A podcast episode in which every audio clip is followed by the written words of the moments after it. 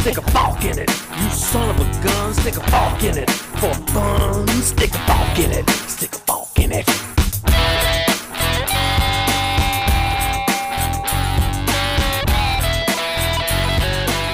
Hello Forkers, esto es Soft Fork It, el único podcast que es padrino de una planta. Este es el episodio 55, Aliens como marcianos. En mi defensa, y no es que necesite defenderme, un maya gigante y un maya chiquito, parecidos pero distintos, existen pero no son reales. ¡Liberen a Mickey Mouse! ¡Woohoo! Ok, bien. Y no hay patos. ¡Y no hay patos! ¡Yes! I! Uh, Cero patos. Jaime Bueno, cree que, eso- eh, Juan Manuel cree que las fronteras están cerradas. Juan Manuel, Juan Manuel, Juan Manuel no, no sabe cómo funciona México, ese es el problema. Pero eso, eso lo voy a contar en un ratito. Pero Primero, vuelos Alfredo- hay de un montón de partes a un montón de partes. ¿Cómo? ¿No? Sí, Vuelos todavía, hay de un montón de partes a un montón de partes. Totalmente, totalmente. Hay un montón de vuelos, un montón de partes, un montón de partes. Por ejemplo, aquí en Chile solamente pueden entrar chilenos y extranjeros que sean residentes. De resto no pueden entrar, pero, pero sí hay vuelos. Incluso es de conexión. Si tú, Manuel. vas a- si, tú- si tú conectas con Chile para ir a, no sé, la Patagonia o algo así, porque porque conectarías en Chile. Pero, este, pues puedes hacerlo, ¿no? Sí, exacto. Los pasajeros en tránsito también pueden, porque no están entrando a Chile. Ujú. Sí, no sé, un vuelo así como Nueva Zelanda, Sudáfrica. Bueno, puede ser que conecte en Chile, sí. No, aquí vas pa- es para la Polinesia, de resto, o para Australia, Ok. que queda como a 3, 4 cuadras. Ya está el podcast. Esto es el podcast. This is it. Ah, yo quería decir, nos sorprendieron mucho que el senador ese que le dio el coronavirus. ¿Cuál? eh, ¿De aquí? ¿Cuál? No, no sé. Ah, Rand Paul. Rand Paul. Rampo le dio, que le dio coronavirus. Ah. Sí, confirmado. Yo pensaba que a ningún político le da el coronavirus. Porque ellos cualquier cosa que pasa se lavan las manos. Claro.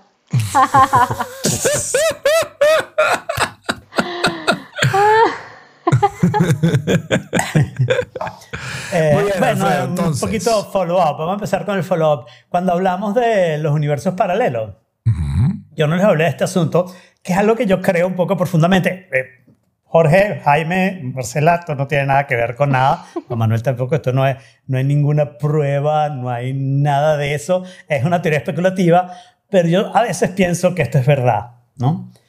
Uno a veces habla con gente con la que ha tenido relaciones de amistad o románticas o no sé qué, y esas personas te cuentan escenas del pasado y tú te quedas así como, no, no fue así, ¿no? Y tú tienes tu propia versión, ya tienes tu propia versión y los dos están igualmente seguros, ¿no? El común es pensar, bueno, uno de los dos está completamente pelado o los dos están completamente pelados, ¿no? Pero yo pienso que no es eso. El problema es que los universos que están muy cercanos, que las diferencias son muy pocas, la gente se cruza. Ok. ¿ok? Y entonces de repente esa persona que te está encontrando vive en realidad el pasado, vivió un pasado cercano, pero no vivió exactamente el mismo universo que tú viviste. ¿ok? Porque se salió por y un por ratico. eso ahí la, Tuvo un ahí la- detour ahí la- ahí. se salió. No, pero no se salió, se cambió a otro y a ti te tocó la del otro a- a- en el futuro, o sea, en el pasado Entonces tienes que tuviste encontrar con esa persona con persona. O sea, el desvío tiene Claro. que volver a entrar. En el, en el pasado pasaste la persona A. Eventualmente, en algún momento la dejaste de ver frecuentemente y se hicieron un switch A y B. Y entonces, dos años más tarde, te encuentras con la persona B y la persona B te dice: ¿Te acuerdas cuando tú y yo fuimos a.? No, no fuimos. ¿Ok? Pues te y una empiezas, cosa, claro, con la entonces- cosa de me acuerdo mal, no sé qué, pero al final, a veces es Pues te voy a decir una cosa, Alfredo. too much. Yo Ajá. lo que creo entonces, sí, o sea, basado en esa teoría, yo debo ser un saltador de universo. Porque a mí la gente me viene contando un montón de bromas que yo no me acuerdo. Yo no tengo No, para no, nada. de repente tú estás siempre en el mismo universo y son los demás los que saltan del universo. No necesariamente es tu culpa. No sabemos que es tan fácil y no hay manera de demostrarlo, ¿no? Yo prefiero Ok. pensar en, eh, y creer en la teoría de la, de la psicología, que dice que tú vas llenando la información que no te acuerdas con las cosas que más eh, sean naturales para ti. Porque eso eh, Él universos que- Eso mucho más Pero es- eso, esa, esa es una explicación sin explicación. Eso es como cuando Aristóteles decía las cosas bajan al, cielo, al No, centro de la Tierra porque tienen un apetito hacia el centro de la Tierra. Si tú dices... A ver, dale, Marcela. No, pero es que ya, porque, porque ya a mí me pasa, por ejemplo, esto es parecido pero distinto, que a veces yo, a mí me gusta mucho el storytelling, entonces estoy echando un cuento como de algo que, no, porque esto me pasó o le pasó a alguien más hace años, ¿no? Entonces tú estás diciendo todo el cuento y de repente me, como que alguien me dice, no, pero eso realmente me pasó a mí. y yo, ah, pues sí, ¿verdad? No me había pasado a mí, te había pasado. a ti". O sea, como que de cosas de hace años. Pero demuestra, demuestra que eso no fue que hubo un universo paralelo donde te pasó a ti, un universo donde te pasó a ella. De resto, esos dos universos se parecen mucho y ahora se han cruzado esas dos personas a las que les pasó No, la misma yo creo cosa. que también Ahora tú dices, Ajá. no, yo confieso mi error, Sí. pero la pregunta es, ¿lo estás confesando por culpa? Pero el, mecanismo de decir, tú transformas las memorias porque la adecuas y no sé qué, no, no tiene contenido o, o no tiene más contenido que mi teoría, porque no sabes cómo Gracias. funciona la memoria. bueno, eh, tiene exactamente, pero tiene exactamente la misma cantidad de contenido. O sea, es Por exactamente eso, la por misma eso fue que explicación yo dije, prefiero de creer esta. Porque en, en- en tu historia, en tu historia, como todas las opciones son posibles, entonces da lo mismo. O sea, siempre, siempre vas a poder a- haber hecho eso o no. Puede ser que lo hayas hecho o no, pero tú te recuerdas de unas cosas, ¿no? Bueno, pero sí, y- Pero tú vas a imagínate. decir que tu memoria es la buena. No, un momento. O sea, Ah, entonces, ¿cómo hace cuando te encuentras con una persona que te dice esto pasó así y tú sabes que pasó de otra o manera? sea, sencillamente, ¿Qué es lo que si creen en lo que tú estás diciendo, No, ¿qué dices tú? Esto es una intentando pregunta a ti. acordarse, no, Estás en el hot seat. intentando acordarse de lo que pasó, te pueden inventar que pasó otra cosa porque también debería haber un universo donde eso haya pasado. Así que No, no, no, eh, no. no. eh, Tú, tú, cuando tú y yo hablamos y yo te digo esto pasó así, nos pasó a los dos juntos, ¿ok? Y tú lo recuerdas completamente distinto, ¿qué crees tú que pasa? cualquiera de las dos opciones que o tú no, no, no. lo ¿Crees estás tú? rellenando. ¿Tú, crees no, que era una sola cosa? no, ¿Cuáles son las- no, cuál? porque pueden ser más. O sea, o tú lo estás rellenando con cosas o yo lo estoy rellenando con cosas. ¿Tú crees que tú lo rellenas con cosas? Claro. O sea, que eres un narrador no confiable. Eso es lo que estás admitiendo. en Todos este somos un narrador no Eh, confiable. thank de you. cosas que, que sucedieron mucho antes. Ay, estoy totalmente de acuerdo. que es mi tercera teoría sobre este tema, que es el, el approach Big Fish. No, todos los que vieron la película Big Fish saben que no, se- no se trata de lo que pasó, sino cómo cuentas la historia y qué, qué sazón le mete. Pero si sabes que le estás metiendo sazón, no importa. El asunto es cuando tú crees que algo pasó así o no pasó así, que esa conversación se dio o no se dio, y la otra persona también cree que esa conversación se dio o no se dio. Y, y tienes también, a su vez, las dos opciones. La opción de cuando lo haces a propósito y la opción de cuando lo haces inocentemente, que de verdad tú juras que eso pasó así. ¿Sabes Pero si cuándo? tú juras que eso pasó así, eso pasó así, porque no hay ¿Sabes ese hay es el una problema. manera de sí probarlo? Cuando, por ejemplo, estás en, eh, no sé, estabas en un lugar donde hay una cámara de seguridad Eh, y que haya una grabación de ti haciendo algo. Y entonces ya Y ahí tú claro, lo porque puedes- no hay manera de cambiar el video. No, pero ya ahí tú lo Si puedes cambiaste de rebatir. universo, puedes cambiar el video, Jorge. O sea, por favor, facilísimo cambiar el video. ya cuando vamos a ese punto, entonces cualquier opción es válida y lo que estamos aquí haciendo es perdiendo el tiempo. Como no estamos siempre. perdiendo el tiempo, estamos validando el pasado de cada uno, mientras que tú dices que los pasados no son válidos. Todos los pasados. Yo prefiero, lo mismo. Todos los yo pasados prefiero son válidos. validar, you, yo man. prefiero validar el pasado que tú recuerdes como verdadero, es verdad en tu universo, porque esa vaina no pasó en tu universo, sin disminuir el mío. Tenemos una nueva generación de millennials ofendidos, los que tienen los recuerdos de yo lo recuerdo así y tienes que respetar como yo lo recuerdo. o sea, yo pensaba que Exacto. el siguiente, el siguiente nivel de ofendidos iban a ser los zurdos, ¿no? Yo estaba prácticamente seguro de que la gente ahora había que llamarlos que si izquierdo preferentes o algo así, ¿no? Pues iban a ofender por decirle zurdos, qué sé yo. Pero no, ya tenemos el nuevo, la nueva generación de ofendidos que son los que yo lo recuerdo así y así pasó. Mira, Juan Manuel me está preguntando que si yo le creo más una cámara que a mi memoria. Y por supuesto que le creo más una cámara. Es lo mismo que yo le creo más a un calendario donde anoto las cosas que tengo que hacer que a mi memoria de estarme acordando que tengo que hacer tal cosa a tal hora. Porque Wait, si, si confío wait, en mi memoria wait, wait, para wait. eso- No, no, no. A ver, a ver. Jorge, por favor, de eso no tiene ningún sentido. O sea, tú me dices a Oh mí que tú sabes que tú hiciste algo. Tú fuiste y tocaste la puerta y te abrió Jaimito. Y tú le dijiste unas bueno. cosas que en la cámara no se oye porque es una cámara de seguridad. ¿Ok? Ah, te Pero en la cámara tú sabes que te dio la puerta. Y entonces yo voy y digo, ¿a qué hora fue? Tú te acuerdas perfectamente que fue a las 5 de la tarde. Ajá. Y yo te muestro desde 10 para las 5 hasta las 5 y 10 la cámara y ahí no estás tú. Ajá. Y tu conclusión es, ah, yo no fui a donde Jaimito. Depende. No toqué la puerta. Depende. Una cosa, una cosa. ¿Por qué si, me dices eso fue, ahora? si eso fue hace un par de horas, porque ah, en este momento son las 7, que yo te puedo asegurar. Pero si eso fue hace 3 años, entonces, ojo, no le puedo creer a mi memoria. Aunque le hayas anotado en la agenda. Aunque lo haya anotado en la agenda. ¿Y qué pasa si ese momento Si, llegue si tarde? no le puedes creer a tu memoria, etcétera? eres muy poco confiable. Pero es que no, yo estoy, Bueno, yo estoy cosa, yo, soy, yo soy como Jorge. yo también. O sea, yo Bueno, tengo tan mala memoria yo, que yo siempre parto del principio de El que yo- único yo confiable de este podcast soy yo. Exacto. No, yo siempre parto del principio de que yo no me acuerdo. O sea, a mí la gente me dice tal cosa así y me digo, mira, no me acuerdo, supongo que será verdad, discúlpame. No, pero ustedes no vieron, por cosas que no ustedes sé si no vieron pasaron. Serial. Ah, o sea, o sea, tipo... Serial. No, o sea, como a mí lo que me parece más No- no interesante vimos es qué? Serial. Bueno, o sea, el no vimos Serial. qué el, Serial, no, no lo, yo no lo vi. Bueno, no, el podcast, ese fue el primer podcast que yo escuché en mi vida. ah, ok. ¿Tú lo viste? Lo- Fue en ¿Tú lo viste? ¡Lo escuché! ¿Qué más? Ok, ves cómo la memoria cambia, coño. Ves cómo la memoria cambia. Si tú me hubieras dicho que tú viste podcast y que en tu universo pasado podcast era una serie de televisión, Pero, sería pero ¿y qué una pasa serie si de yo lo estaba viendo yo hubiera dicho, estaba escuchándolo? O sea, yo tenía el teléfono, estaba viendo la foto del podcast. exacto. Pero, pero solo no, te pregunto no, qué ok, estabas ok, ok, haciendo. bueno, está bien. Pero, pero sí, o sea, yo estoy totalmente de acuerdo. O sea, yo creo que la memoria más bien es súper in- inconfiable, o sea, como difícil de confiar. Y por eso es Y que, por eso es que los juicios no confían, no, no se basan en, en testigos 100%. O sea, es más pruebas. Es una combinación entre la memoria y, y lo, que le- lo que las pruebas y Evidencias. las evidencias te, te cuentan, ¿no? O sea, yo es verdad, Claro, la obviamente, someone- someone alguien te puede, te, puede, te puede montar ese video de la cámara y, y mentir y metérselo al juicio, ¿no? Y pasa, ¿no? Pero Y, y vas preso porque Jorge va a decir, ah, Es debe una- haber sido es- pero así, es una- porque eso fue hace no, mucho pero es tiempo una y puede ser que mi memoria También sea es mala. una- Yo voy a decir, eso no es, ese video está doctorado, ese video no es, hasta que la gente me cree. por eso, pero, pero ahí está la Como cosa, Trump. exacto. O sea, tú podrías, pero, pero si yo estuviera bajo juicio, lo último que querría quizás es que, es que mi juicio se basara en la memoria de la gente, ¿no? Porque, eh, o sea, ellos el ejemplo que dan en, en serio, Pero, y si basamos el juicio en tu memoria, depende, yo soy de mala memoria.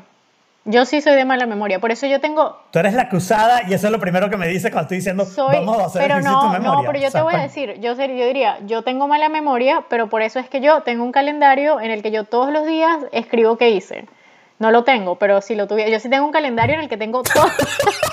o sea, o sea, yo sí tengo, no, pero yo soy de muy mala memoria y en mi calendario yo pongo hasta el ejercicio que voy a hacer, por ejemplo, ejercicio de, de ir al gimnasio, lo que sea, todo yo lo pongo en el calendario, que si tengo que responder un email, cualquier vaina, y mi calendario es un chiste porque está lleno de cosas, pero si yo voy a un juicio, puedo decir, tengo mala memoria, pero aquí está mi calendario porque tengo mala memoria y yo confío más en el calendario que en yo decir qué fue lo que hice el lunes pasado, ¿no? O sea, Pero si yo te pregunto, ¿tú mataste a Jorge? Bueno, pero Eso no- mira no de sé. qué estamos No de hablando. memoria. Me preguntaste que si No yo sé, ¿de Jaimito a las hablando? Es 5. justificable. ¿De qué estamos hablando? Y entonces, y ahora, ahora está Jaime diciendo, Marcela mató a Jorge. No, ir a Y yo Jaimito aquí a viendo a las Jorge 5 vivo. y matar a Jorge. Wow. Bueno, te acordaría. yo no maté a Jorge porque ella está vivo hablando, ¿no? O sea, como la evidencia... Eh, yo creo que necesitamos mejores evidencias que solo tu memoria actual.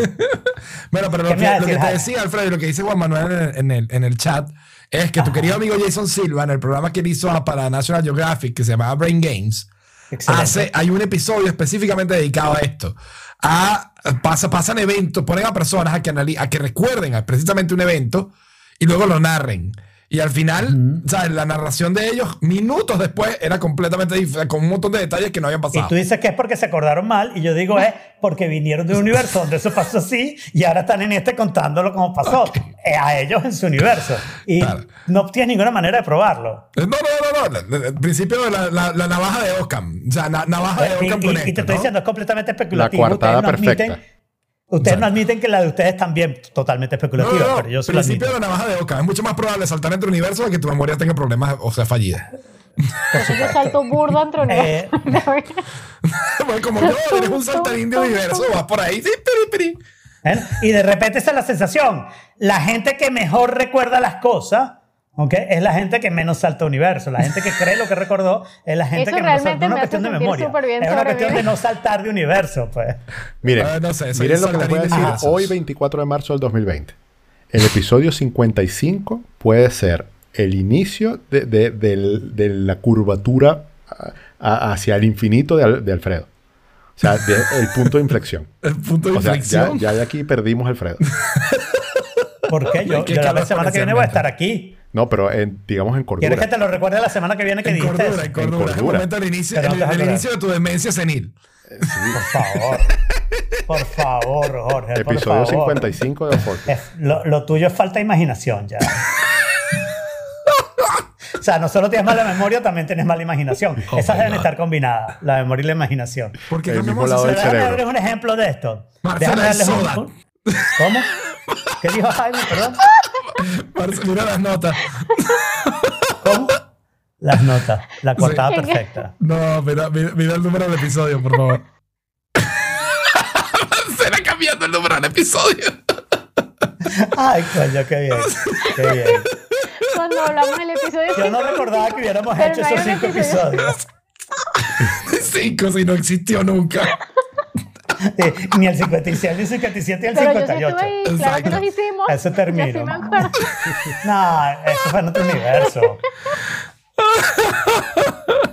Bueno, mira, pero ¿en qué, tú estás en el universo donde Tool suena o no suena. Bueno, eso es lo que te iba a decir. Yo hace una semana dije, con toda seguridad, me compré una entrada y voy a ver a Tool y no sé qué, no sé qué. Y ahora resulta que Tool pospuso su concierto y yo no voy a ir a, a ver a Tool. O sea que el que Bueno, fue a ver a Tool está en otro universo donde no hubo Tool, ¿no? coronavirus. ¿Ah? Eventualmente irás. O sea, no vas ahorita, Bueno, no pero vas sé, no eventualmente. sé, porque qué pasa si justamente cae el mismo día que yo estoy en la carrera de Spa, que es el inicio de la Fórmula 1 este año a, a finales de agosto, Ok. porque no ha iniciado todavía. Bueno, Alfredo, yo te voy a decir algo. Tool sí se va a presentar. El que no vas a ir eres Claro. tú. En algún Pero yo universo dije se que iba a presentará. ir. Pero yo dije que iba a ir. Bueno, eso es lo que tú recuerdas. Lo recuerdo bien. A partir de ahora, eso va a ser la excusa para cualquier cosa. O sea, Eso es en tu universo, pana. y continuando con esta búsqueda de la certeza, ¿no? que es lo que estamos haciendo aquí, buscando la certeza. ¿no? claro. La semana pasada hablamos de cómo enfrentar la incertidumbre, ¿no? Y, y Marcela preguntaba, bueno, ¿cómo vamos a saber que el coronavirus está pasando? Y yo dije, al voleo, una idea que funciona, pero que matemáticamente no es muy precisa. ¿ok? Yo dije, bueno, compara el número de nuevos enfermos con el número de recuperados. Y cuando esos números se cruzan, bueno, vas por buen camino. Pero eso me molestó, no es que yo sea obsesionado, nada al estilo. Eso Jorge lo recuerda, pero ya sabemos que Jorge tiene mala memoria. Entonces, no es, eso no es así. ¿ok? Pero yo me puse a pensar sobre el asunto y por suerte Juan Manuel me escuchó varias veces y llegamos un cálculo, a un número. Hay un número R, R0 formalmente, que es el número de contagiados. Cada persona, cuántas personas contagia en promedio. Ese es un número que va cambiando en el tiempo y va cambiando con la geografía. ¿ok? Se calcula con unos métodos de epidemiología muy difíciles de hacer y no sé qué, y yo lo que quise hacer fue buscar una manera de aproximar ese R con datos que yo tengo. ¿ok?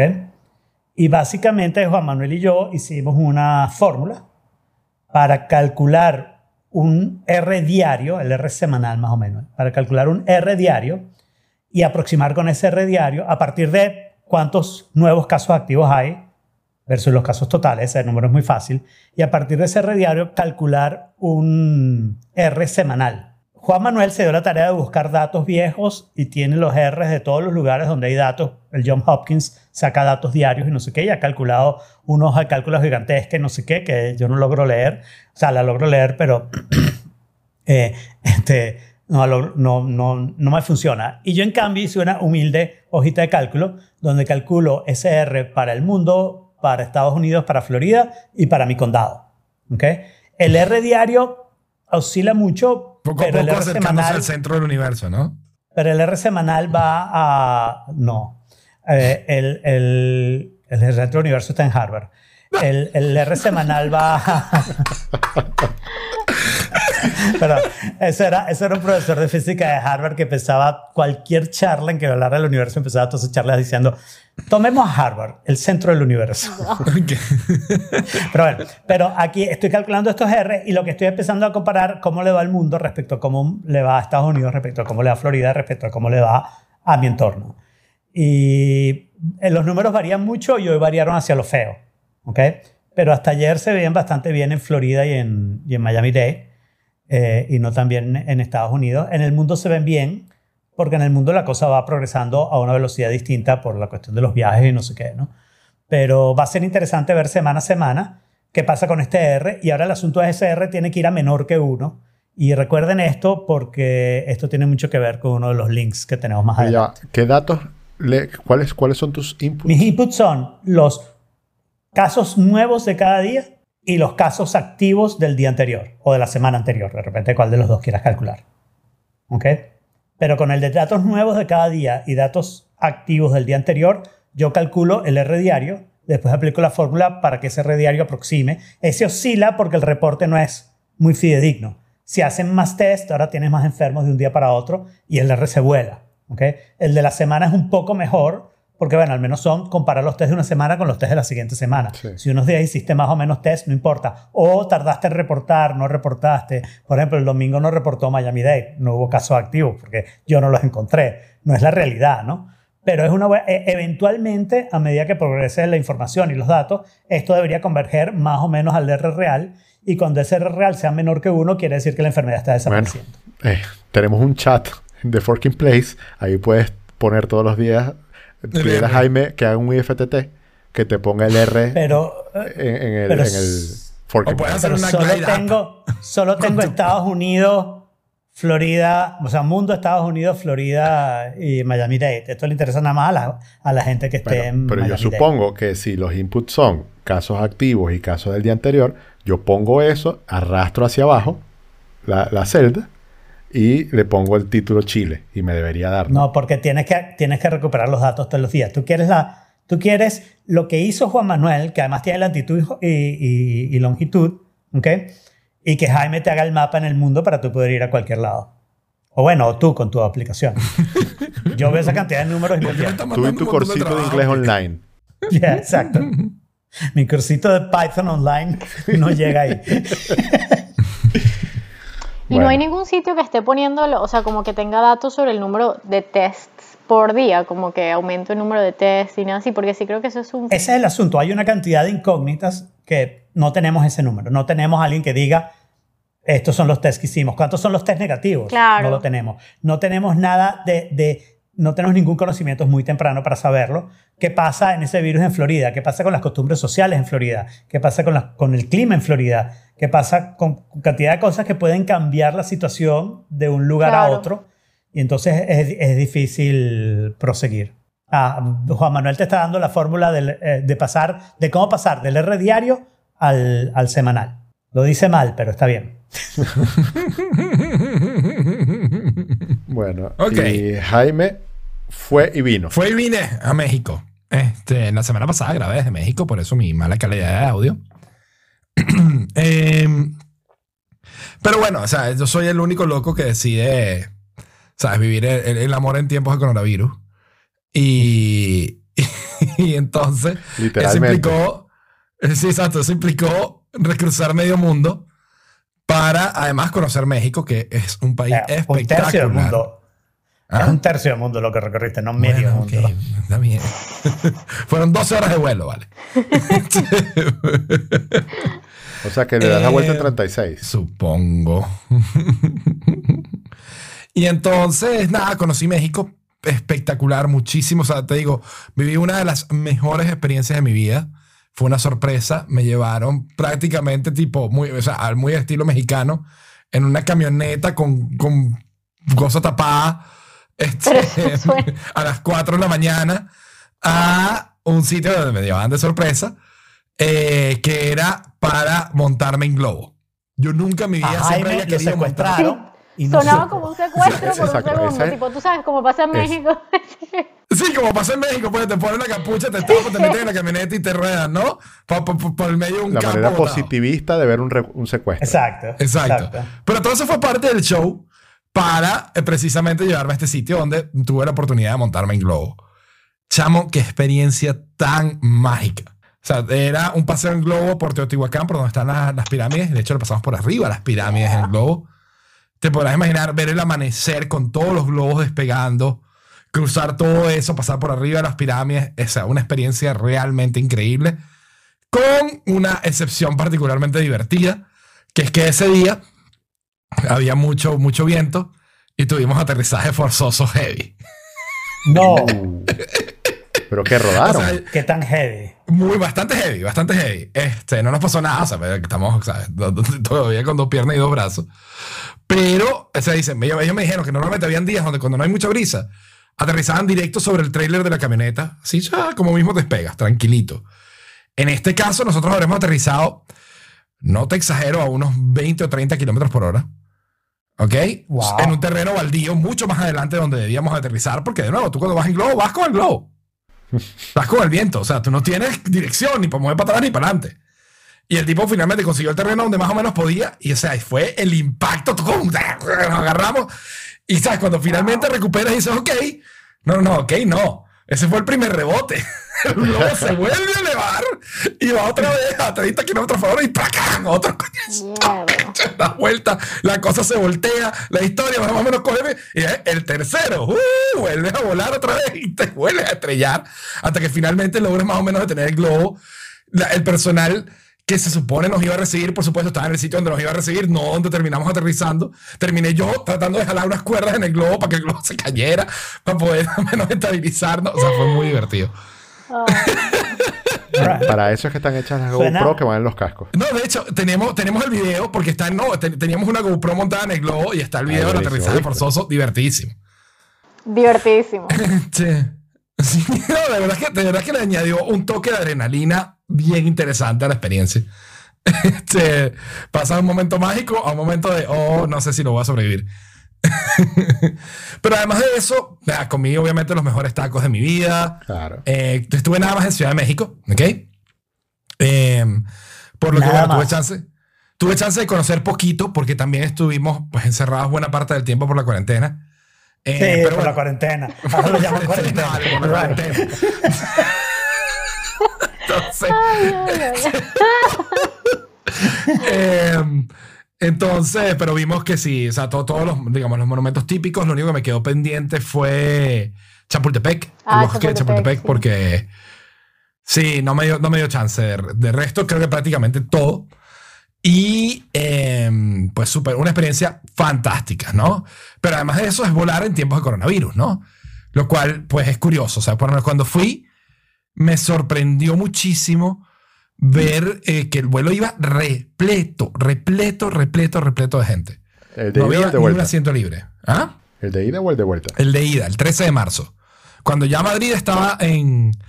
No en estado de alarma todavía, pero sí en.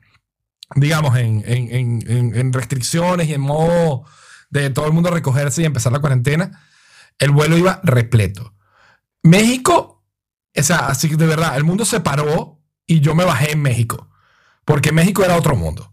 México andaba tranquilo, todo normal, Sí. las cosas andando, los sitios abiertos. Una de las cosas que me pareció es- bastante, bastante Es una interesante. estrategia distinta para enfrentar el coronavirus. ¿no? Claro, Tú lo porque- entendiste. El presidente dijo, abrácense. Que esta vaina contagie lo más posible en el Sí. menor tiempo posible. Fiesta se muera que se tenga que total. morir. Y en dos semanas estamos listos, pues. Exacto. Sí. Así Y- dijeron en Inglaterra también, ¿no? Sí. Pero también. después cambiaron de Sí, opinión cuando dijeron, eso es para mexicanos, no para países civilizados. Entonces era bueno, de verdad que tengo My que pretender ser un país civilizado. Entonces, este. Pero no, por ejemplo, cada, cada restaurante al que entrábamos nos, nos exigían, nos daban gel antibacterial, tanto a la entrada como a la salida. De tal manera, de, eso me pareció una muy buena práctica. Eh, y me imagino que será una de esas cosas, digamos, que quedará para siempre a partir de ahora. Eh, también, pues, la gente, la gente por sí sola se estaba recogiendo. Había mucho menos, mucho menos gente en la calle de lo que normalmente hay. Y bueno, resulta que yo, digamos, había decidido quedarme una semana más en, en México. Y ese era el plan. Cambié el pasaje incluso para regresar una semana más y hasta donde ustedes sabían, hasta ayer, eh, ese era el plan. Pero eh, la empresa donde trabaja mi novia, que realmente es de Colombia y está abriendo mercado en México, eh, pues le dijo, o sea, el aeropuerto de Colombia, del, del Dorado, iba a ser, cerró, cerraba hoy creo, y le dice 20 de emergencia o mañana mismo.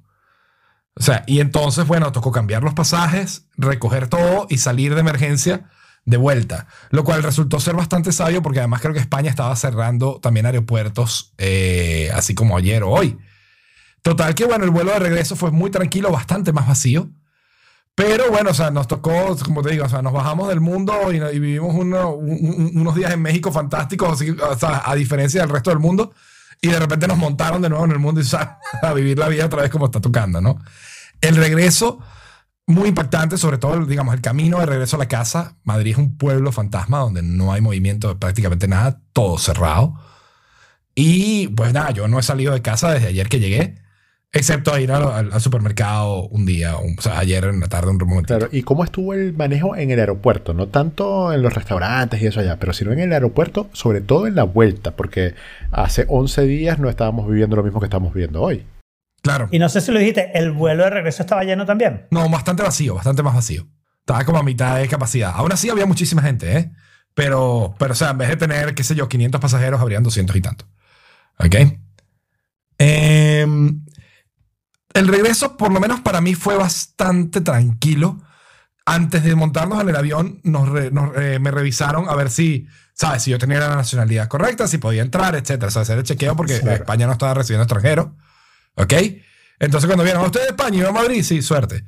ya está. Para. Que Dios te bendiga. que Dios te bendiga, exacto. Good luck. Pero, o sea, yo estoy regresándome y, y- y soy ciudadano. Entonces, realmente no, no hay manera de decirme que no, ¿no? Claro. Claro, vives ahí. Ujú. Entonces, nada, o sea, después, cuando llegué, realmente no hubo mayor control. Había un, un- un stand de Iberia con un montón de gente haciendo cola, pero nada que ver con, con, digamos, con mi área. Yo pasé directo por la parte de los, de los europeos, escaneé mi, mi, mi pasaporte, tú, tú, tú, fui a buscar la maleta, la maleta eventualmente llegó, limpié todo con, con toallitas desinfectantes, pedí el Uber y ya está. Y te fuiste que en el metro. No me fui en metro, pedí Uber, precisamente para evitar más exposición, ¿no? Ok. Entonces pedí un Uber y, y poco más, o sea, el Uber directo a la casa. Llegué a la casa y eso sí, llegué a la casa, digamos, a desvestirme, a desinfectar las maletas y a lavar la ropa, precisamente por si venía con algo encima, ¿no? Exacto. Sí, porque ese es uno de los, como que de las, de los triggers que te generan la paranoia. Que eh, hay información sobre que el coronavirus sobrevive en el Superficie. plástico y en el metal por mayor tiempo. Eh, Ujú, después correcto. que, que si el cobre por cuatro horas y, y etcétera. O sea, el papel y cartón por 24 horas. ya. Pero nadie habla. news. Bueno, pero no sé, está, está en la BBC. No sé, en mi universo sí pasa, Alfredo, perdóname. Está bien, está bien. Pero va, o sea, no, pero en serio, en serio, hablando en serio, hablando en serio, Jorge, sobre ese tema. Ok, Juan Manuel y yo lo estuvimos discutiendo. Primero, hay papers distintos que dicen distintas cosas. Y los medios están sacando con pinzas lo que les parece mejor. Ok. Pero hay algo que es sentido común. El paper del que estás hablando ni siquiera tiene este, este virus incluidos, otros coronavirus.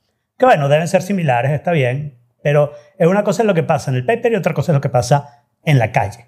¿ok? Y todavía se sabe muy poco. O sea que lo que te estoy diciendo es nada de esto es de conclusión ahora y hay que tener cuidado con las noticias que uno lee, relee y, re- y repite. ¿ok? Primero que nada, na- ningún virus, los virus están rodeados por una capa de grasa. Ningún, estar vivo o muerto es absurdo, es activo o no activo, pero eso ya es otro tema. Eh, simplemente para, para formalidad. Los virus están rodeados de grasa, ningún virus va a durar más en papel, cartón, mm, tela de lo que dura en, en metal, por la sencilla razón de que el metal no absorbe la grasa, el papel, el cartón, la sí tiende a absorber la grasa. Entonces ya hay cualquier paper que diga lo contrario, la reacción de un investigador debería ser, ¿por qué? ¿Qué pasó aquí? ¿Por qué esto está pasando? Segundo, lo que pasa en un laboratorio es distinto a lo que pasa en la calle. La conclusión que yo puedo decir en este momento, tengo la libertad de cambiar de opinión cuando salgan nuevos datos, pero en este momento yo puedo decir con bastante certeza lo que se sabe hoy en día, el virus se pega por aire. ¿ok? Tú lo absorbes, la mayoría de la gente se contamina porque respira el virus y le invade los pulmones. El resto de la gente se contamina porque agarra el virus del aire en las manos ¿ok? o en los ojos y se los lleva a la nariz, a la boca, a los ojos de las manos. Una de esas dos cosas es. Pero tratar de agarrar el virus de una superficie para después llevártelo a los ojos, si lo haces experimentalmente, va a ser muy poco exitoso. Esto es una exageración mía, pero es la única forma que encuentro explicarlo. Trata de hacer eso con mantequilla. Si tú agarras mantequilla, ok, en el metal lo vas a poder hacer, pero en cosas como papel, cartón y no sé qué, no vas a poder, después de un ratico, no vas a poder volver a, a sacar esa mantequilla de ahí, porque se va, va a ser absorbida.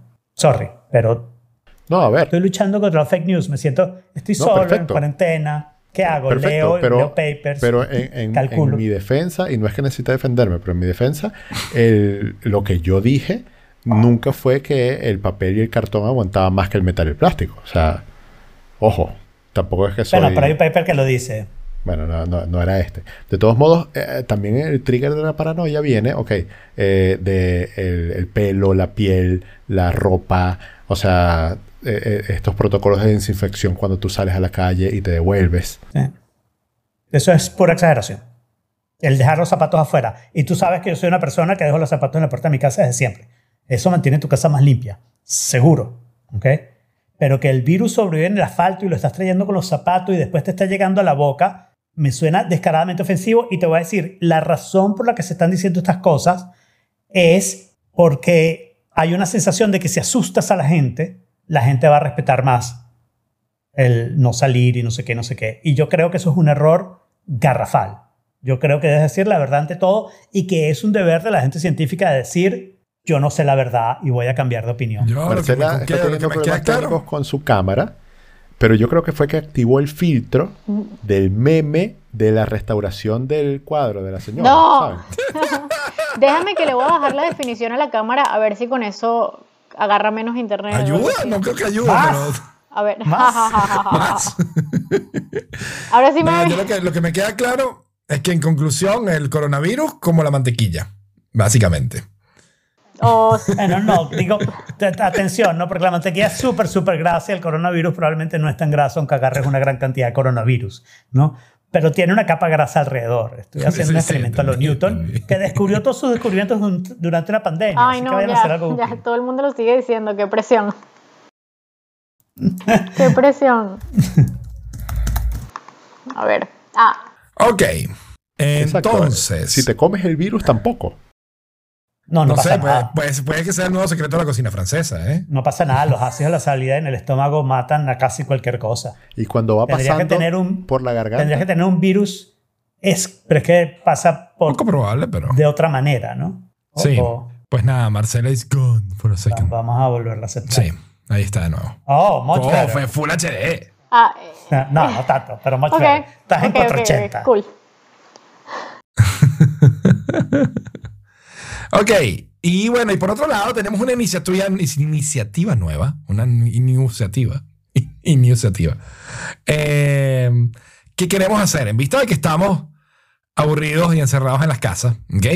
O4Kit se multiplica, ¿ok? Y ahora vamos a Como hacer. Onnomit. Eh, la semana pasada Alfredo dio, habló de Onnomi. Onnomi es básicamente el, la palabra en japonés para beber con amigos mientras estás en una videollamada, Sí. ¿no? On viene de online y Nomi viene de beber. No es muy Exacto. difícil. Entonces nosotros hemos decidido crear Onnomit, donde varias veces por semana, no tenemos día, no tenemos fecha, el día que nos provoque, vamos a hacer O4Kit en vivo sin grabar. No va a ser podcast, no va a ser lo de los martes. Simplemente vamos a abrir el StreamYard, se lo vamos a poner en The Forking Place para que Yes. cualquiera de los escuchos se una, hasta seis o ocho personas, dependiendo. No, no, no hagamos eso. No hagamos eso. Va a ser infinito. ¿Va a ser infinito? Sí, déjame pagarlo y cobrar. Ok, ok, fine, fine, fine, fine, no hay problema, perfecto. 20 O sea, y ya pensé que pagando 16. había un límite también, es lo que... No, no hay límite. Ok. Y entonces cualquiera de Y, y ustedes se tenemos puede un mes unir. sin el patico. Exacto, tenemos un mes sin el patico, sin el patico aquí. Ya va, espérate, y ¿dónde está el streameando varias plataformas, puede ser. Incluso pudiéramos hacer streaming sí, en Facebook o en otros lados. Oh, eso no está mal. Bueno, Es vamos a ver qué fácil. tal. Sí. Sí, es fácil. Uh, ahora estoy está alegre. ¿Cuándo lo vamos No, a hacer? ahora le gustó Stringer, no a mí me gusta el. Stringer Ah, una cosa. Una cosa. No, Stranger no me gusta todavía. Me gustan los Nomi. Para participar en el Nomi, Tienen que estar tienen que tener audífonos. Y No, alcohol. alcohol no. Si son abstemios pueden venirse con un té, un café, agua, nada. Está bien. Pero los audífonos son Absolutamente esenciales. Ujú. ¿Ok? Son esenciales y vamos a votar las personas y también podemos banear las personas tanto del, de un, un Onnomi hasta de todos los Onnomi. Exactamente. Sí, obviamente nos reservamos el derecho a eliminar, a sacar a cualquiera que esté troleando demasiado en el tema. ¿Oíste, Juan Manuel? Pero de resto, eh, la idea es simplemente tener un ratico de conversación, probablemente sea media hora, 45 minutos o una hora, no sé lo que nos tardemos, dependiendo del día, dos, tres, cinco horas, dependiendo de cuánto tiempo tengamos todo. Lo que Y, sea que eh, quieran. El, el- el libre salirse no tenemos que estar todos, no vamos a estar todos. Nuestro No, vamos a los martes a no, las va a ser- 5. no van a ser episodios de Euforkit, solo van a Exacto. quedar como recordings en YouTube, en el canal de YouTube. Es lo único que va a quedar. Si no las borramos. Si no las borramos. Exacto. Entonces, bueno, Omnomit. Eh, básicamente la respuesta de Euforkit a el coronavirus. Es un fork de Onnomi. Es un fork de, Omnom, de, de Omnomi y es un fork de Euforkit. Es a double fork.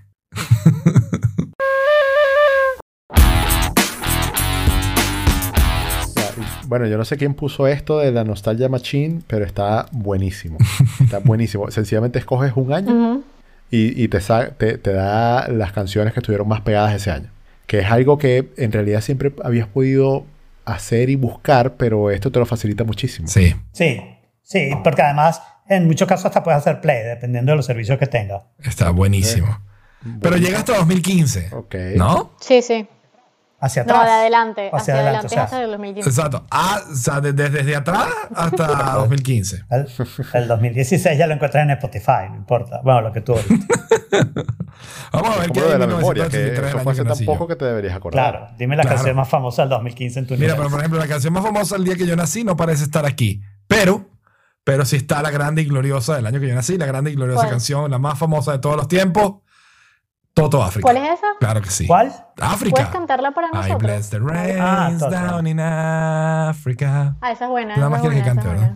buena. Es un clásico, es la mejor canción de la vida. It's okay. Pero la mía era la del día que yo, cuando yo nací, porque hay una página donde tú puedes buscar cuál es la canción que era número uno el día que tú naciste. Y la mía era el de Lionel Richie y era All Night Long. Pero ya va, esto es por orden. Mm, Pareciera que ¿Cómo no. por orden? No, no, esto no tiene ningún orden. O sea, no es que la primera es la- era la que estaba número uno. No, no, no, no, para Sería nada un aquí. buen- No, no, una buena edición.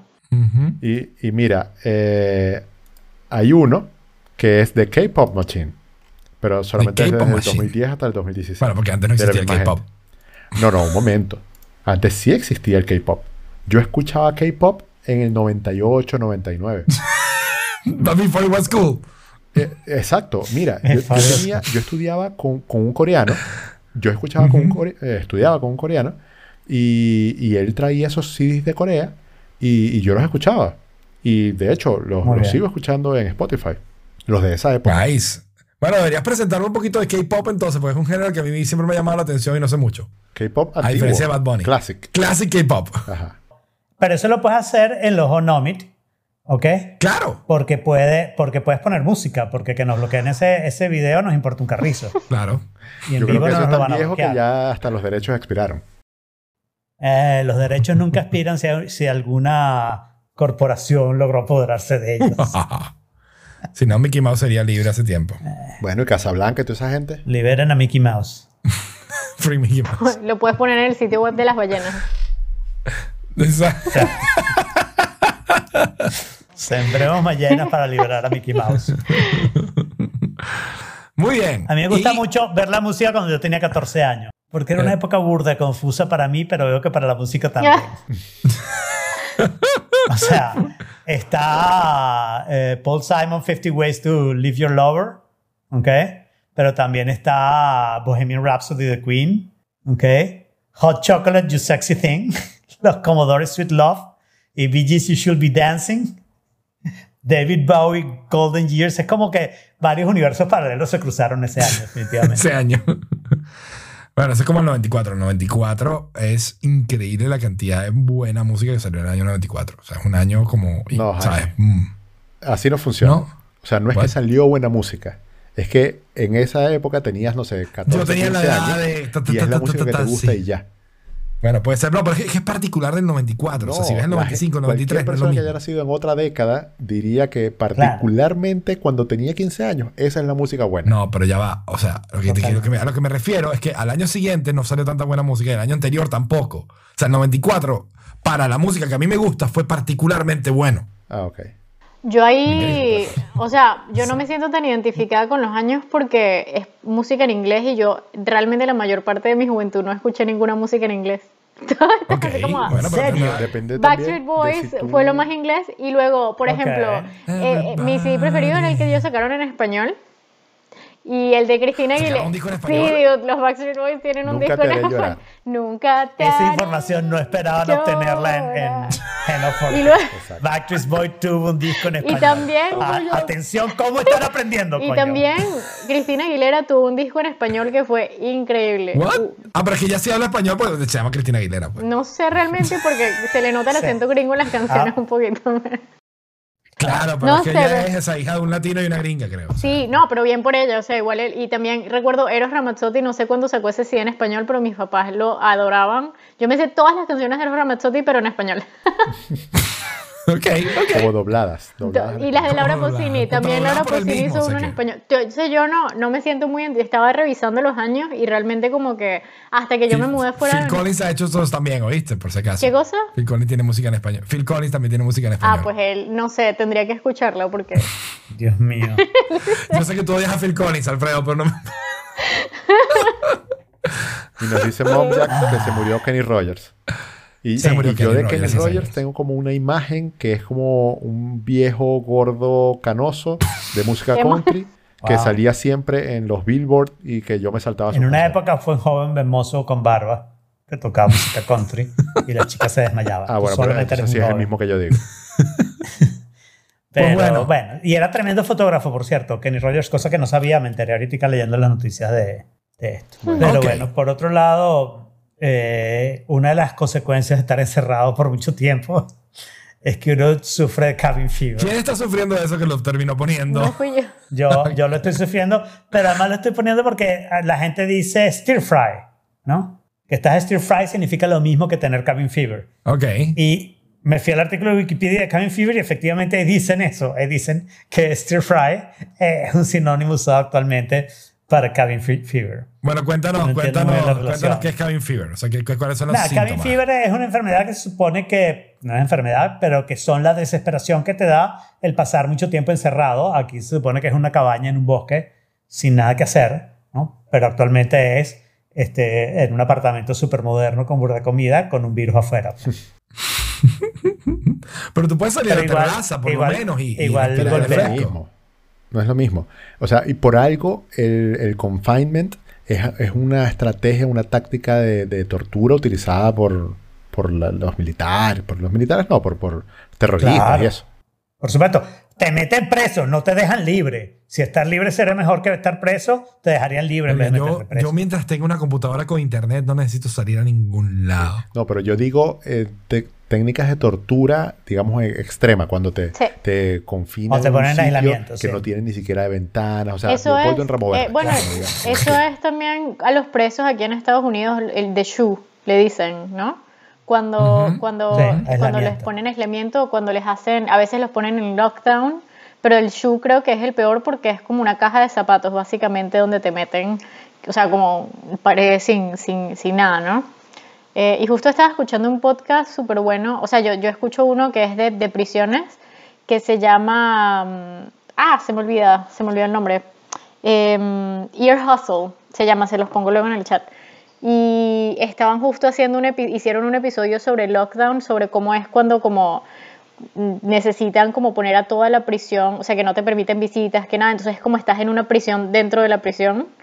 Y ahorita desde que declararon coronavirus, la mayoría de las prisiones hicieron lockdown, entonces la gente que tenía visitas no puede tener visitas, no pueden salir de su celda sino hasta un periodo muy, muy específico, independientemente si son prisiones como mm, muy grandes o muy pequeñas. Entonces ellos estaban, perdón, de, de alta seguridad o no. Entonces muchos de ellos estaban hablando del impacto que eso tenía como psicológicamente en ellos y cómo tratan de como cuando eso sucede, cómo tratan de, de vivirlo. Y algo súper interesante para concluir que igual es para luego, que no sabía, es que hasta hace muy poco y en algunas prisiones todavía en Estados Unidos los lockdowns son por raza. Entonces, si tú, si tú eres negro y tú pusiste que eras de raza, pusiste eso, hispánico, lo que sea, sé que por lo menos en algo, por lo que estaban contando, en esa de la, la prisión del podcast, hasta hace muy poco, como unos pocos años, los lockdowns eran que si una persona de raza negra cometía, no sé, mataba a alguien, todos los negros iban en lockdown. Imagínate tú. Wow. Sí. Bueno, igual se los paso luego el Wow, link, fuerte. pero es súper interesante porque ahorita que todos estamos buscando, como no sé si les ha llegado los, los mensajes de meditación, a mí mis amigas todas, pero tienes que hacer este curso de mindfulness y ya como, no sé, no sé. No, yo por suerte he practicado social distancing desde antes. Yo, entre, entre los, retos, los, los retos de Instagram, la rutina de ejercicio de cuánta carajita quiere ser influencer. Y ver, yo estoy obstinado de, de, de- de- de lo, lo aburrida que está la gente durante, ¿sabes? Porque para mí esto es la vida normal. Yo, yo, yo puedo vivir perfectamente sin salir, con, tengo una computadora con internet. Esto es lo que yo he hecho toda la vida. This is normal. Exacto. Pero la gente está vuelta loca. La gente Pero está no tienes una sensación de de decir no debo salir, no debo salir. Ah, Sí la tengo, claro que la tengo, ¿ok? Porque por lo general a mí, a mí por lo menos una vez al día me gusta salir. ¿Ok? Yo cuando estaba trabajando desde casa siempre, el freelance o tal, bueno, una vez al día salgo y doy una vuelta, ¿no? Pero incluso si no sales, no, no tienes que notificarte. Pero incluso si pasas dos semanas sin salir. Si tú pasas dos semanas sin salir porque no te da la gana, es muy distinto a que te digan pasa dos semanas sin salir porque si no te Exacto. enfermas. Sí. Sí, sí, no, O sea, es, lo- no es es lo mismo diferencia. acostarse en la grama cuando te dejan acostarse en la grama que cuando te dicen no se acueste en la grama, ¿no? Es el ejemplo contrario, pero ok. Sí, es el ejemplo contrario, sí. Pero, pero además es eso, o sea, yo vengo de dos semanas de rebeldía donde cuando el mundo se paró yo me bajé y entonces también nada más tengo dos días de confinamiento, ¿no? O sea, no, no estoy en condiciones de decir, ah, tengo una semana encerrado, ¿no? Claro. Muy bien, pero además de eso tú te conseguiste un video de tu, de tu querido amigo Jason Silva. Bueno, mi, mi amigo Jason Silver hizo otro buen video hablando de la... Que habla de los memes. que, que habla, pero de los otros memes, no de los tuyos, sino los de verdad. Este, no los graciosos, sino los importantes. Pero que habla de cómo esta, la situación en la que vivimos hace que vivamos más en miedo, ¿no? Y lo que significa este miedo y cómo controlarlo. Yo no puedo decir mucho sobre el video porque lo que les diría es, vean el video. El video tiene una ca- frase de Flaubert que resulta que está en Madame Bovary, que Jason Silva le dice mal, eso no es la cosa les puedo decir de Jason Silva. Generalmente cuando cita algo, se equivoca, lo cita de memoria. Su mamá tenía en una pancarta, Jason Silva es venezolano, si no lo conocen, eh, eh, y es un programa que se llama Brain Games en National Geographic, que ahora tiene un site y ha hecho muchos shows en vivo. Eh, la mamá tenía, era maestra, y tenía como una pizarra con una cantidad de frases famosas, ¿no?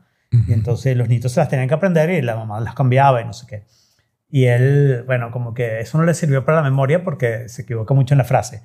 Pero generalmente llega bastante cerca, no, no, no, no es muy importante. Pero tiene una frase de Flaubert fantástica y otra que dice que la gente no tiene ideas. Las ideas tienen gente. Esa está muy cool, esa me pareció interesante, pero alguien tiene que inventar la idea en algún punto, ¿no? Sí, pero las ideas se apoderan de la gente y hay ideas Claro. que tú las oyes y empiezas a, empiezan a tomar control de tu vida, ¿no? Y eso es un poco lo que está pasando con el coronavirus que lo hablábamos antes. Hay una cantidad de noticias y tú las lees y tratas de descifrar y es difícil descifrar y, y al final muchas de las noticias están diseñadas para tener miedo. Mi hermana me mandó una ayer que a partir de las 11 de la noche no se podía mm, salir en Florida, en toda la Florida, porque unos helicópteros iban a pasar desinfectando, ¿no? Me preguntó si eso era verdad. No, lo único bueno que saqué es me mandó un sticker en WhatsApp de fake news que está buenísimo. Ay, qué loco. No, no, no. Hay cuentos muy locos, la verdad. La gente está muy loca. Y hay que tener cuidado porque yo estoy seguro que el que inventó esa noticia lo que quería era, si yo digo esto y se riega, de repente la gente se queda más en su casa en Florida donde están como locos con el Spring Break, no es tan verdad. Pero bueno, pero Sí. ahí está. Entonces vean ese video, creo que es muy bueno, yo lo he visto varias veces repetido. Qué Muy bien. Mira, y nos dicen en el chat que también llegó a España la misma noticia. Ah, ¿no? mira. Porque vean Claro. la- Pero esos helicópteros son potenciales. Pero llegó a España, llegó a España como lo iban a hacer en Florida o que lo iban a hacer en Sí, España. Yo me vine de México en un helicóptero de esos. Rociando el Atlántico, que Rociando el Atlántico por si acaso. Que perdía desinfectante. yo no les conté, o sea, hablando, hablando de como fake news, y mm, yo, yo les conté que cuando fui a México, sí les conté del guía turístico que nos, que nos estaba diciendo que el Smithsonian se robaba los huesos, sí se los conté, ¿verdad? Ah, ok. No, No, no, no, no, recuerdo. De repente fue en otro universo paralelo que lo contaste y yo no estuve en ese universo. Pero cuéntalo, porque yo lo recuerdo. No, no, no, no, pues yo lo, lo monté, se lo conté a mucha gente, pero yo fui a México hace poquito también como, como Jaime, pero antes de que pusieran las, las cuarentenas, y fui a, una, a visitar una, las pirámides de Coba, que es una zona arqueológica. Y nuestro guía turístico era una persona que evidentemente se había visto en Aliens, que no sé si se lo han visto, pero es un documental de, de History Channel, Documental. que es ¿Qué- terrible, qué- o sea, es- no es un documental? es fake news. Pero dijo de History Es Channel. muy cómico porque está en el History Channel. Es un documental que es todo fake news, ¿no? Que te dice que en, eh, que bueno, muchas de las pirámides de Egipto, etcétera, y, y hechos arqueológicos ocurrieron y las tecnologías estaban allí porque aliens, o sea, como marcianos, vinieron a la Tierra y dieron esa tecnología a, las, a, las, a, las- a esas, a esas civilizaciones. En fin, nosotros tuvimos un guía turístico que estaba convencido de que eso era verdad y que nos estaba dando todo el tour diciéndonos que, que bueno, que básicamente el Vaticano se había robado todos los manuscritos astrológicos de los mayas y que los habían utilizado ellos para desarrollar su propia tecnología. Y, o sea, que según el documental el Vaticano tiene contacto con los extraterrestres, ¿no? Que bueno, podría ser verdad, a ver. Pero también Podría ser verdad, porque el Vaticano obviamente no sabe nada de social media y los extraterrestres Exacto, tampoco, entonces evidentemente se conecta. Pero no solo eso, sino que también nos había dicho que, o sea, como lo más cómico de todo es que nos muestra una imagen eh, en, en una roca, ¿no? En una piedra que estaba esculpida con una imagen en la que había un maya gigante y un maya chiquito, ¿no? Que en mi opinión, una interpretación podría ser mostrar la jerarquía de los mayas, pero en realidad la explicación de él era que los mayas tenían eh, tamaños distintos y que habían gigantes viviendo entre ellos. O sea, este era el guía turístico. y que había gigantes claro. viviendo entre ellos y que eso que era, bueno, que había evidencia empírica porque se habían encontrado huesos, pero cada vez que se encontraban esos huesos de gigantes, el Museo Smithsonian de los Estados Unidos los compraba y los guardaba y más nunca nadie se enteraba de esos huesos, ¿no? En fin, me, me dio risa porque me acordé, o sea, no tiene que ver con el coronavirus, pero era lo que quería contarles ese tiempo porque me pareció, fue un tour tan increíble. Aparte él iba entre, entre las teorías de, locas de- del documental y luego pasaba el Señor de los Anillos, porque él todo te lo explicaba con el Señor de los Anillos. Era como, bueno, y los mayas Oh hacían my esto, God. como por ejemplo cuando Gandalf vino,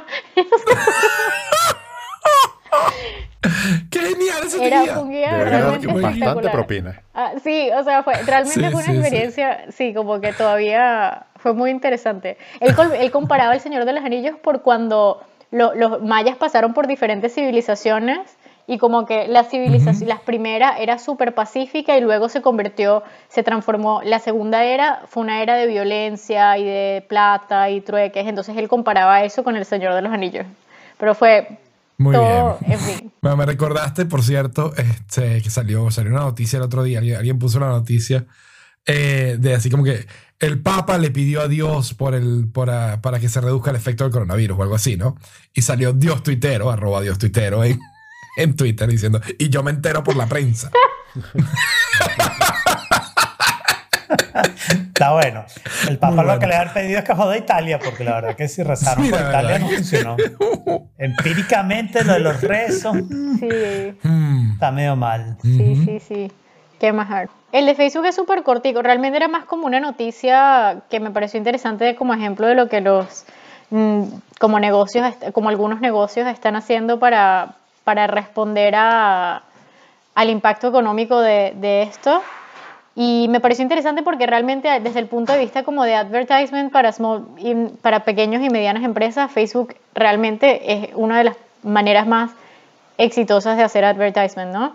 A ver, tiene... No, no vamos a hablar de lo positivo o negativo de Facebook porque ese es un tema que puede ser un tema eh, de por sí solo y es muy complejo y que se ha utilizado muy mal para campañas políticas, etcétera, pero, eh, pero nada, o sea, es un montón de plata que está para, ah, como que mm, abierta a pequeños y medianos empresarios, entonces me parece un, un recurso interesante en el que se Podemos usar eso grandes- nosotros para hacer publicidad en Facebook. Podría ser, o sea, como ahí, ahí uno aplica y ve, pero si tienes un, nego- un pequeño negocio, un pequeño mediano negocio, le está bien bueno para... para Lo tenemos, solo que nos 30.000 factura muy poquito, pues. y son 30 mil beneficiarios que no es mucho, ¿eh? Tampoco, o sea, Esto es un micro no negocio. Exacto. exacto. Pero bueno, em, pero sí, por eso era una noticia, o sea, era como una noticia y, y Está bien, listo. interesante. y de resto, no sé cuál era el próximo link, se me perdió. Si había otro o ese ya era... Yo pasé uno, yo pasé uno en, en, en, ah, journalism y después el que queda es. no, pues... El que queda es mío. ¿No? No. El de We're Not Going Back to Ah, no, Normal. no es tuyo. Ah, no, pero ese... Ok, no pensé que era tuyo. Yo lo discutí contigo. Lo hablamos tú y yo que porque yo lo vi hace una semana, pero no lo puse en las notas yo. Yo lo puse, yo lo... Ok. Además que es Yo Bitly. lo Yo, había nunca pondría puesto, un link pero... de Bitly. ¿Cuál? ¿Cuál? Ya, we're not going back to normal. ¿Ese fue el que yo puse? normal. No sé. No, yo puse el de Yuba, el de Yuba, el no... eh, si puse este se me pasó, pero yo el que quise poner fue otro. Igual, igual, eh, como esto es un podcast de tecnología, Sí, sí, sí. se sí, supone. Entonces, la semana pasada salieron eh, nuevos iPads y no, ¡Oh! iPads Pro y un teclado con touchpad, un teclado de Con, smartphone. con un trackpad, pues. Exacto. Salieron, quiere como decir que Apple los anunció, no es que los esté vendiendo todavía. El No, teclado ya, ya los están disponibles, ya están disponibles. están disponibles para que los ordenes, te llegan en abril y los teclados no los puedes comprar todavía. Bueno. Yo lo sé porque quiero comprar uno. Ok. El teclado ¿Te vas a cambiar el iPad ya? No, voy a cambiar el teclado. Ah, yo que ya porque el teclado es compatible con el iPad anterior. Magia, 250 dólares. No, para Alfredo son Total, 300. 350. ¿Tú tienes el grande? Mm. Yo tengo el grande, sí. Son Claro. 350 dólares por un teclado con touchpad. O sea, eso es Sí. como. Eso es un iPad del- de los baratos, ¿no? Más Sí. caro que un iPad de los baratos. Sí. Es una locura. O sea, es, está a Sí, nivel. pero yo no quiero otro iPad. Yo no quiero un iPad lo barato y sí quiero otro teclado. Está a nivel ruedita de, de la Mac Pro. No, es un teclado. ¿Has visto cómo flota el iPad en el teclado? Sí, es como, es como una, una es base. mucha magia. Es No mucha le magia. verdad. Cómo hacen el contrapeso y cómo hacen todo. Yo tengo que tener eso y además lo compro a 350 y veo, vendo el mío por 15 dólares. Entonces 350 menos 15. Claro. Fantástico. No, pero te digo una Es cosa. A ver, demasiado dinero. yo estoy, yo estoy tentado, pero es eso, me parece muchísima plata. ¿Ok? Pero vamos a, déjame contar un poquito el update, ¿ok? Eh, básicamente eh, Apple anunció nuevo- un nuevo update tanto para el iPad, o sea, para el iPad Pro, la línea iPad Pro, donde la actualización es relativamente menor, tiene un poquito más de RAM y el procesador ni siquiera le cambiaron el nombre, sigue siendo el A12, solo que en vez de ser el A12X es el A12Z, porque bueno, quedaban tres letras más para ser más avanzado. Ah, De repente es un número romano. ¿Has pensado en eso? ¿Cuál es ese número romano? No tengo idea. Yo no soy romano. Entonces- soy del otro lado. el, el iPad 5548. Este, y eh, además de eso, incluye una nueva cámara. O sea, trae, trae, la- trae doble cámara, trae el lente gran angular y el normal. Y trae un LiDAR. ¿Ok?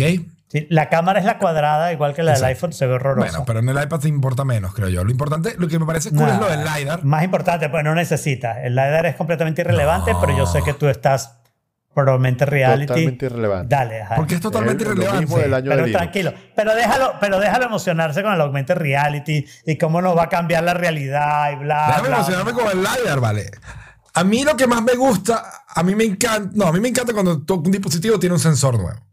Cuando yo puedo, a través de un dispositivo digital, percibir la realidad, un, un nuevo, un nuevo elemento de la realidad, sea un barómetro, un termómetro, un, ¿sabes? un escáner de reconocimiento 3D, una cámara, lo que sea que me permita a mí absorber algo del mundo real y pasarlo a digital de una forma, de una forma interesante, me parece algo fantástico, me parece una innovación increíble.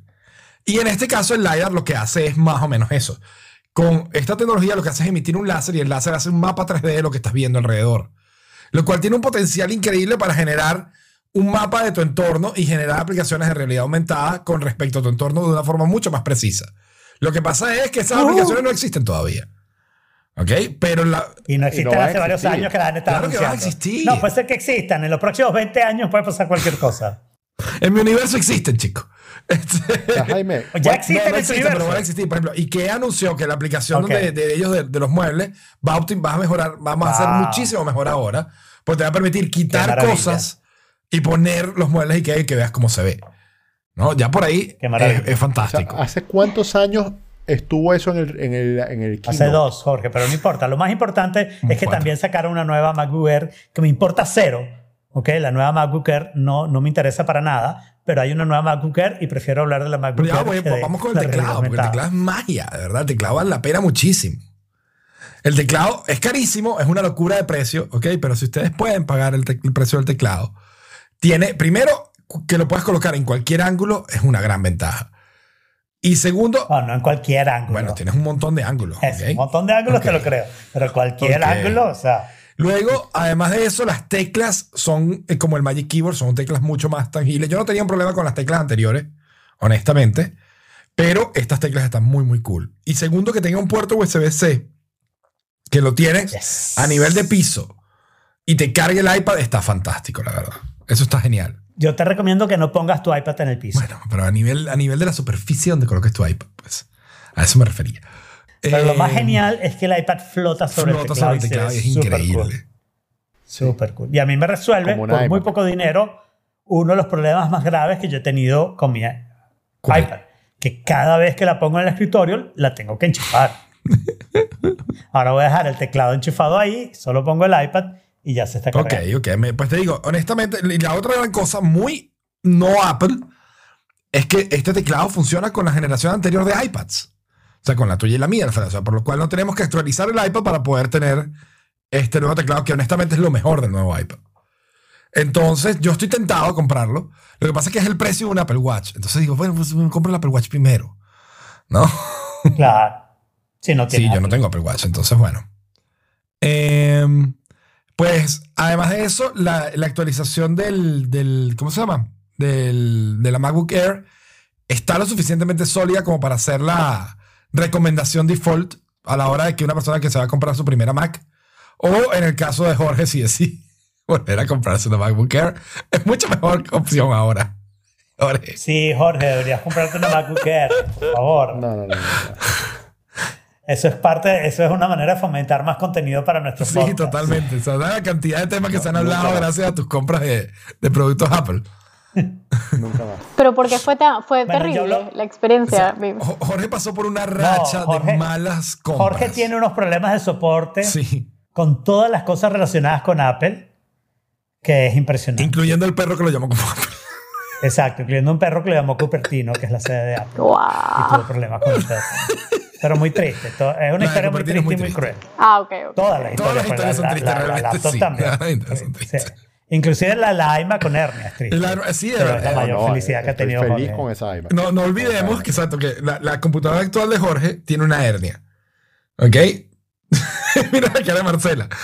Tiene una hernia porque eh, es una iMac, pero como él no podía configurarla para que tuviera el disco SSD interno, porque en Chile no existe Apple Store, tenía que tomar solo una, una de las opciones por default.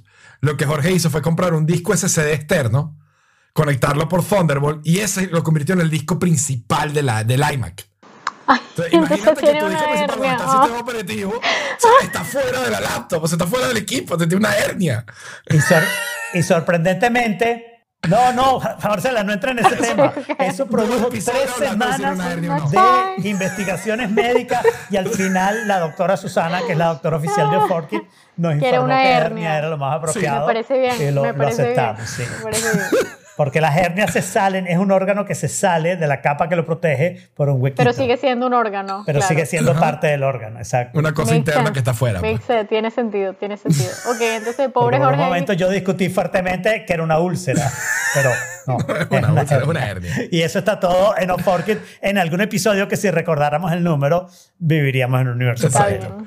Yo voy a ir rápido sobre mis dos y después hablan de lo de Disney Plus Update y llegamos al tema. ¿Sí, Yo digo, lo mío, eso es rápido también. Ok. El Anchor Socks, yo a raíz del episodio de Agustín, de, de- de- No soy un troll. no soy un troll, eh, hablando de Anchor, decidí volverle a escribir a Anchor diciéndole, yo quiero, porque de verdad esto es verdad, yo quiero hacer propaganda de Forkit en Anchor. A mí me encantaría decir, pagar una cantidad para que podcast en español mencionaran o Forkit y tener gente nueva que disfrute de oírnos, ¿no?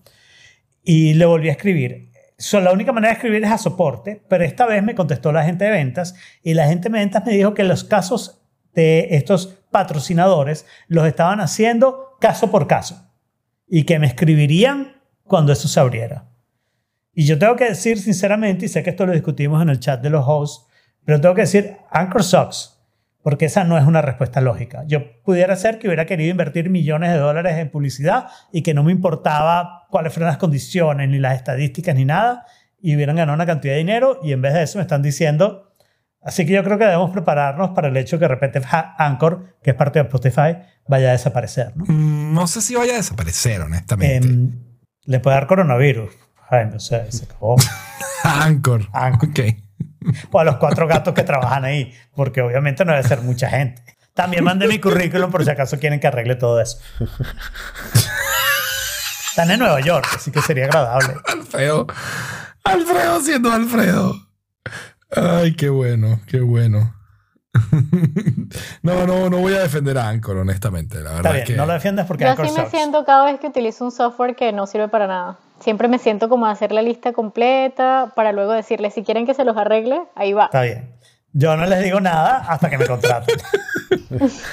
Ajá, y tengo una pregunta de audio Mac y yo creo que me estoy enredando y creo que hay una solución simple y yo no la estoy viendo. Mis clases de guitarra pasaron online por una razón que no vale la pena discutir.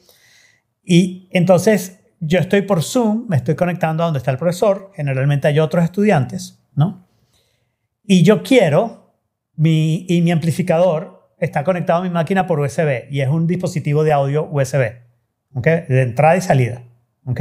Entonces lo que a mí me gustaría es que la guitarra sonara, la guitarra conectada al amplificador de mi Mac sonara en mis audífonos y Zoom también sonara en mis audífonos, pero yo poder controlar el volumen de ambas cosas, ¿no? De manera de opacar mi guitarra cuando no me están parando, pero necesito seguir oyendo por si acaso el profesor dice, Alfredo, ¿cómo va eso? O algo por el estilo, este, poder decirlo.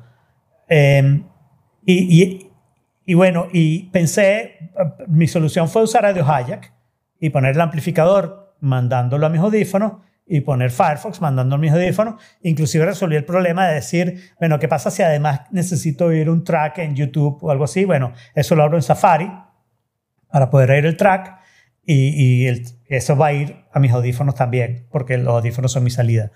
No sé si me estoy enredando y el problema que tengo es que como input device, mi amplificador no tiene control de volumen en ninguna parte. O sea, yo tengo que bajarle el volumen a cero al amplificador para que no suene el amplificador, que sonaría por el micrófono, por supuesto. ¿Ok? Pero, en- pero como input device en la Mac no tiene ninguna propiedad de sonido y en audio webjack, hijack, yo no vi ninguna manera de decir a esta señal sube el volumen de esta manera. ¿Habrá algo de eso? No, yo creo que lo que tú necesitas allí no es Audio Hijack, sino es el otro servicio ese de Rogue Amoeba que yo usé. Este, ¿cómo se llama el software ese? Eh, Loopback. ¿Ok? Porque con Loopback tú puedes de- crear inputs y outputs y Oh, controlarles ok, el volumen a gusto. ¿Ok? Y entonces puedes como que rerutear distintos inputs o outputs. Y entonces creo que el Loopback va a ser la solución. O si no, había una solución también, pero lo que pasa es que no sé si esto te va a servir, que se parece un poquito, que lo que hacía era como generar eh, lo mismo que tiene Windows. Windows te permite manejar el volumen por aplicación, que es algo que Apple no tiene. Pero hay una aplicación de Apple, que ha- hay una aplicación de Mac que hace eso. Entonces tú puedes, ¿sabes? No sé si, si va a ser como una aplicación aparte, ese input en particular de la guitarra para que tú puedas bajarlo en particular a él, ¿no? Creo que es, eh, déjame ver. Mira, bú- búscate también Sound Source de, de, de Rogue Amoeba. Es, es Sound El loop, Source. Loopback y Sound Source. Lo voy a chequear. Por desgracia no va a poder ser para la próxima clase porque la próxima clase es inmediatamente que acabe este podcast. Entonces no me va a dar tiempo. Lo tendré que hacer de la misma Ok. manera que lo hice. Creo que Sound Source es exactamente lo que tú necesitas, de hecho. ¿Ok? Muy bien. Sí, Sound Source luce como, como lo que necesitas. También hay uno que se llama Sound Control, que te permite eh, por aplicación subir y bajar volumen. También de Rogue Todas esas cosas son pagas, ¿no? Sound Control son 15 dólares. Sound Source seguro que sí. Sound ¿Cuál? Control son 15 dólares. Y Sound Source... Sound Control no es de Rogue no, y ¿no? la de Sound Source, que es de Rogue Amoeba, son... Ok, pero Rogue Amoeba es, es absolutamente confiable. Pues bueno, es el que hace audio allá y es el que hace todo. Y Sound Control, que lo estoy viendo ahorita, también se parece muchísimo a lo que hace Sound Source. Más feo. Su, es un icono de un pulpo por alguna razón. Eh, pero bueno, que pa- apparently gets the job done. So, it works. Bueno, y Disney Plus, eh, desde España... Y Disney Plus. Disney Plus España. finalmente se lanzó en Europa hoy. ¿Ok? Entonces ya yo había eh, contratado Disney Plus porque tenía una oferta para todo un año por 60 euros. 70, perdón. Así que ya yo había contratado mi cuenta porque, bueno, de ahí va, pues viene también ves mi familia, va mi mamá, va, van todos, ¿no? Mi hermana, etc. Entonces ya lo había contratado Alfredo. Hice la prueba y efectivamente con tu cuenta pude entrar directamente, de hecho, desde el Apple TV derechito. Ok, o sea que lo puedes ver aquí cuando vengas, por ejemplo, si vienes a Europa. Ok, pretty and fine. Pero aún así, ya me salí, ya puedes borrar mi perfil si quieres. Ok, Ah, porque eh, de tu cuenta, Ya, porque ya yo perfil. tengo mi propia cuenta de Disney Plus. pues. Está bien. Chévere. Ok, ¿y, y Ujú. cu- cuál es el chiste de eso? O sea, ver las películas que ya viste. Y, la- No, y las vale, que no Disney viste Plus tiene un también. montón de cosas buenas. Exacto. Primero, tienes todo el catálogo de Disney, fantástico. Pero además tienes Pixar, Star Wars, Marvel y National Geographic. Ya todo eso lo viste. Y bastante contenido de Fox. Tienes todos Sí, los tienes los Simpsons, Simpsons. por ejemplo. Este, tienes un mon- Y tienen contenido original, ¿no? O sea, no solo es de Mandalorian. La película Starlight creo que no la puedes ver de ninguna otra Ah, manera, ok, ¿no? ok, ok.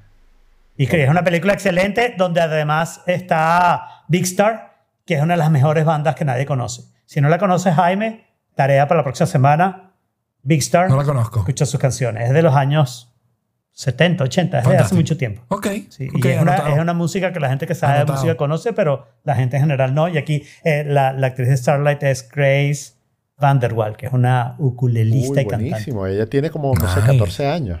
Y es muy, muy buena. Nice. Pues bueno, además de eso hay documentales, ejemplo, hay un documental sobre Disney Imagineering, bueno, que es bueno, muy- se bueno. ve súper bueno, no lo he visto, pero lo vemos. eh, ujú. Tiene contenido original, o sea, está, aparte de que está de Mandalorian, pues está la nueva temporada, por ejemplo, de Star Wars Clone Wars, que yo sé que tú contigo con Star Wars nada que ver, pero tiene otro que se llama Disney Insider, otro documental sobre cómo es, digamos, producir contenido. tiene National Geographic. Está todo National Nine Games. Geographic, además. O sea, hay muchísimo contenido bueno. Hay, por ejemplo, The World According, According to Jeff Goldblum, es una serie original de Disney Plus. Encore con Kristen. ¿Kristen qué? Ay. Anna en Frozen, esta niña que. Kristen encanta. ah, National Kristen Treasure. Bell. Eh, también tiene su propia, su propia, su propia, digamos, como programita en, en Disney Plus. Así que tiene muchísimo contenido propio. No muchísimo, pues, pero tiene algo de contenido propio. Y además el catálogo que ya, con el que ya viene es pff, gigantesco. Así que bueno, ya puedo Muy usar bien. Disney Plus. Yay. Bueno, o sea, ya lo podía usar antes con el, con el, con el VPN, pero ya, lo Claro. tengo que- ya lo puedo ver en Apple TV, pues que es lo que, una de las Muy cosas que bien. no podía antes. Stick a fork in it, you a gun. Stick a fork in it, just a little bit of fun. Stick a fork in it, just see if it's done. Con esto hemos llegado al tema. Y con eso llegamos al tema de hoy. Tema de Que hoy fue un artículo que, hemos tenido que, este año. sí, un artículo que Marcela puso hace un par de semanas como un artículo y yo le dije, esto está tan bueno que vamos a ponerlo de tema. Y es básicamente un análisis de la relación entre, digamos, entre el capitalismo y la democracia, ¿no? Para ponerlo así como muy overlooking, ¿no? O sea, la idea de por qué es buen negocio que haya democracia, ¿ok? Y mientras más representativa y distribuida sea esa democracia, es mejor para un sistema capitalista eh, que, que existe un modelo de gobierno de ese tipo. Yo escuché el podcast, buena parte, no me dio chance de escucharlo todo. El artículo... Es largo. Con esto, honestamente. Es largo. O sea, le- yo, yo vi un poquito. Yo me pero- leí el artículo, no tuve chance de escuchar el podcast. debate. Y entonces, pues nada, quiero que Marcela, eh, sos de Summarizer in Sí. Chief, O sea, cuéntanos un poquito. Sí, Jaime, Jaime es nuestro resumiente en jefe, pero uno puede usurparlo y decir, no, Jaime, la cosa Sí, es así". no, pues el artículo es largo, eh, entonces sí, yo creo que los invito a que lo lean. Es un debate que, que yo, pues, eh, tuve, yo estudié ciencia política y que eh, eh, tuve- tuvimos en la universidad y que, pues, hay mucho tiempo en el que en el que se está teniendo este debate sobre la relación entre el capitalismo y la democracia y, y eso de lo que hablaba Jorge, pero en el artículo la autora básicamente comienza hablando de como las debilidades de la democracia, cómo se ha estado debilitando las democracias en el mundo en el- los últimos años. ¿no? Ella muestra una serie de, de estadísticas sobre la disatisfacción con la democracia y cómo ha incrementado en diferentes países. Habla del incremento en, en gobiernos autoritarios y el efecto que eso ha tenido también económicamente en estos países. Y después eh, de que ella como que te muestra todo esto, ella intenta hacer un caso de cómo los negocios o cómo, cómo los capitalistas de businesses eh, necesitan jugar un rol más importante en salvar la democracia. Creo que lo más importante es como que ella, ella trata de hacer la, la diferencia entre decir, mira, hoy en día hay como un trend, o sea, hay como una corriente en la que mm, hay una expectativa de que, lo- de que el sector privado ayude a resolver problemas que tenemos en común. Por ejemplo, el calentamiento global. Se espera que el sector privado eh, produzca nuevas tecnologías para prevenir el calentamiento global o que, por ejemplo, inviertan de una manera más responsable, que cambien sus cadenas de valor, etcétera, etcétera, etcétera, para colaborar a como el bienestar público, ¿no? Ella dice, eso no es el rol del sector privado, no, se, no debería ser la expectativa, el rol del sector privado si somos todos sinceros, es como desarrollarse, producir y hacer plata, pero en los últimos años o en las últimas décadas el sector privado, al menos en Estados Unidos, ha jugado un rol muy grande en la destrucción de la democracia, pensando que eso lo va a beneficiar económicamente. Y realmente es lo contrario, ¿no?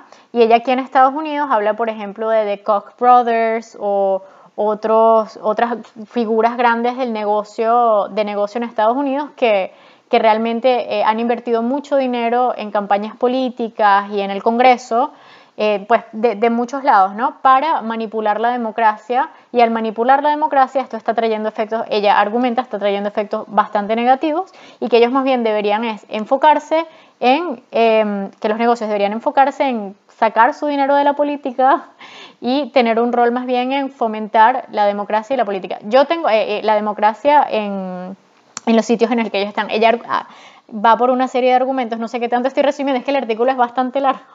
Está resumiendo, pero, pero uno a uno, pues, como cuando hace una escala, exacto, un mapa a escala es natural. No es pues. más, o sea, es verdad, pero exacto, ella, ella habla, de la, habla de las ventajas, ¿no? De las ventajas de, de la democracia y para mí, la razón por la que yo, ya como con ese resumen pueden ir a leer los puntos en detalle, ¿no? Pero para mí lo, lo que me parece más interesante de todo esto es que, mm, que, que, bueno, que yo recuerdo en la universidad nosotros, ella basa muchos puntos de este debate, ella, ella muestra un cuadro de un libro muy famoso que se sacó hace unos años que se llama Why Nations Fail o por qué las, las naciones fallan y que explica por qué, o sea, básicamente la teoría es como que hay naciones que son más abiertas económicamente, naciones que son más cerradas y hay una correlación entre el éxito o el fracaso de esas naciones y los sistemas eh, o las instituciones que son más abiertas y democráticas. O sea, que mientras más abierto, más próspero. En, básicamente que, que mientras, o sea, que mientras, sí, que mientras, mientras más abierta es tu economía, mientras más eh, sí, mientras más capitalista tú eres, que eso últimamente va a traer democracia y que la democracia va a traer, o sea, viceversa, ¿no? Es como esa correlación. Pero yo recuerdo que en ese momento, cuando yo lo aprendí, eh, cuando leí ese libro, eh, el debate era China, ¿no? Y era como, bueno, pero ¿qué pasa con China, no? O sea, China como que te, te mata todas las, eh, o muchas de las, de las teorías de este libro. No. Porque es como, no, en ese momento, yo recuerdo en ese momento y la respuesta era, no, China no te mata porque China eh, igual tú vas a ver que a medida que pase el tiempo, eh, no, eh, esto no va a suceder, como China no es sostenible en el tiempo, por esto, por esto y por esto. Pero aún todavía... No es sostenible en el tiempo, depende. Sí. O sea, el, el, el problema es, yo quiero decir aquí dos cositas, espero ser rápido en esto. La primera parte es que hablamos de capitalismo, yo prefiero hablar de free market, ¿no? Mercados libres porque el capitalismo suena ideología. Y yo en cambio creo que los mercados son como funcionan las cosas. No hay remedio. La gente va a usar oferta y demanda. Eh, si, si tratas de controlar los precios, habrá una manera de vender el precio que es. Todas esas cosas van a ocurrir porque el mercado es la mejor manera. Eso no quiere decir que sea bueno, ¿ok? Pero si tú pones una computadora a tratar de distribuir todas las piezas de un Toyota 2014, de manera que cada persona en Florida consiga un taller donde la pieza le llega en un par de días, tú tratas de hacer eso con mucho dinero y muchas computadoras y mucha gente competente, no lo vas a lograr. Y el mercado lo logra en todos los estados de Estados Unidos, ¿no? Entonces hay una parte del mercado al menos que no es ideología, ¿no? Entonces, ¿qué pasa con China? Bueno, cuando estás saliendo de la pobreza, es muy fácil tener un gobierno autoritario que consiga una manera de obtener dinero, lo medio distribuye, la gente sale de la pobreza y está contenta. Pero cuando tienes una clase media, es mucho más difícil mantener esa prosperidad con, sin tener libertad de expresión, sin tener una democracia donde también quiero incluir, Estados Unidos no es una democracia, ¿no? Estados Unidos es una federación de repúblicas que cada una es una democracia, cada estado es una democracia, pero en general es una república, no es una democracia. Los estados son democracia. Y, y ahí y, entonces, bueno, democracia tampoco, no, no me gusta capitalismo, prefiero mercado, y no me gusta democracia, lo que me gusta es libertades, ¿no? Lo que me gusta es decir, sin libertad de expresión, sin libertad de prensa, sin libertades políticas, tu, tu prosperidad económica se limita. Y entonces mucha gente, un poco lo que, lo que decía Marcela, mucha gente está viendo eso como una manera de obtener una ventaja, pero esa ventaja es temporal. Funciona por un ratico, pero al final deja de funcionar porque cuando la sociedad no prospera, tú puedes prosperar menos. ¿no? Cuando tú tienes una propiedad más próspera, mientras el pie, el, el pastel esté creciendo cada vez más, más fácil es agarrar un buen pedazo de ese pastel, ¿no? Cuando el pastel se contrae, es más difícil agarrar un buen pedazo de ese pastel. Y, y eso es lo que va a pasar en cualquier país. Entonces, las compañías deberían defender la democracia como una manera de sobrevivir. El problema es que ahora, desde el punto de vista globalizado, no importa mucho si un país falla, ¿no? Porque te vas a otro. O en realidad ya estás en otro. Entonces solo necesitas tener un control ahí de tratar de estar en un país. No, a mí lo que me pareció interesante, por ejemplo, sí, yo creo que es eso, como cortoplacismo, ¿no? Porque que- lo, que pasa, lo que pasa con muchas, si tú piensas, por ejemplo, en las compañías farmacéuticas en Estados Unidos, uno de los argumentos de la democracia o de, o de- o de las libertades es que tú necesitas un para crecer tú necesitas un sistema en el que los precios reales se respeten, ¿no? Para que el mercado pueda tomar las decisiones que necesita Claro. tomar y, y que las cosas pasen, ¿no? Que fluyan, supuestamente, supposedly, ¿no? Eh, No digo que los precios reales al final van determinados por el mercado, o sea, si quieras o no. Pero Pero a ver, pero este artículo, este artículo dice algo. Claro, pero no, no, no, pero no siempre, eh, no siempre. Cuando tú vas a un hospital, cuando tú vas a un hospital, Sí, este artículo dice algo, perdón, Perdón. Marcela, pero voy, voy para tu punto y No, después no. te dejo seguir. Este artículo dice, los precios deben reflejar el costo. ¿ok? eso, eso es una idea absurda, perdóname. No, No, no, no, tampoco. pero no siempre. y ya, Si bueno. lo leen no es tan absurdo. Hay otra cosa. O sea, léanlo. Hay- ya va. Yo es que yo voy a poner un ejemplo. Yo voy a poner un ejemplo extremo. ¿ah? Porque lo del costo, o sea, ¿qué pasa? Sí, puede ser que tú tengas, no sé, compraste un rollo de papel toalla y lo quieres vender y era el único rollo y, y lo quieres vender por más allá del costo, whatever.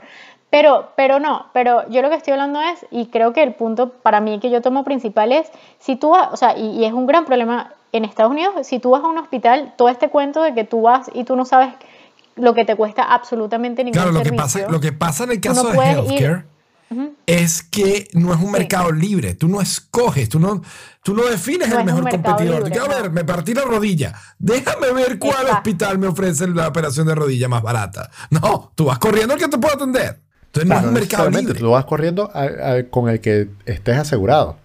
Exacto, o por lo menos también. aquí en Chile es En así. algunos, claro. Pero, o sea, por eso, y, y- y- aún más, porque bueno, vamos a decir, tú estás hablando de una cosa de emergencia, pero aquí, por ejemplo, yo recuerdo un, un periodista que hizo un estudio súper cool porque su esposa quedó embarazada y él quería saber de los hospitales del área que cubría su seguro, cuál le iba a salir más barato.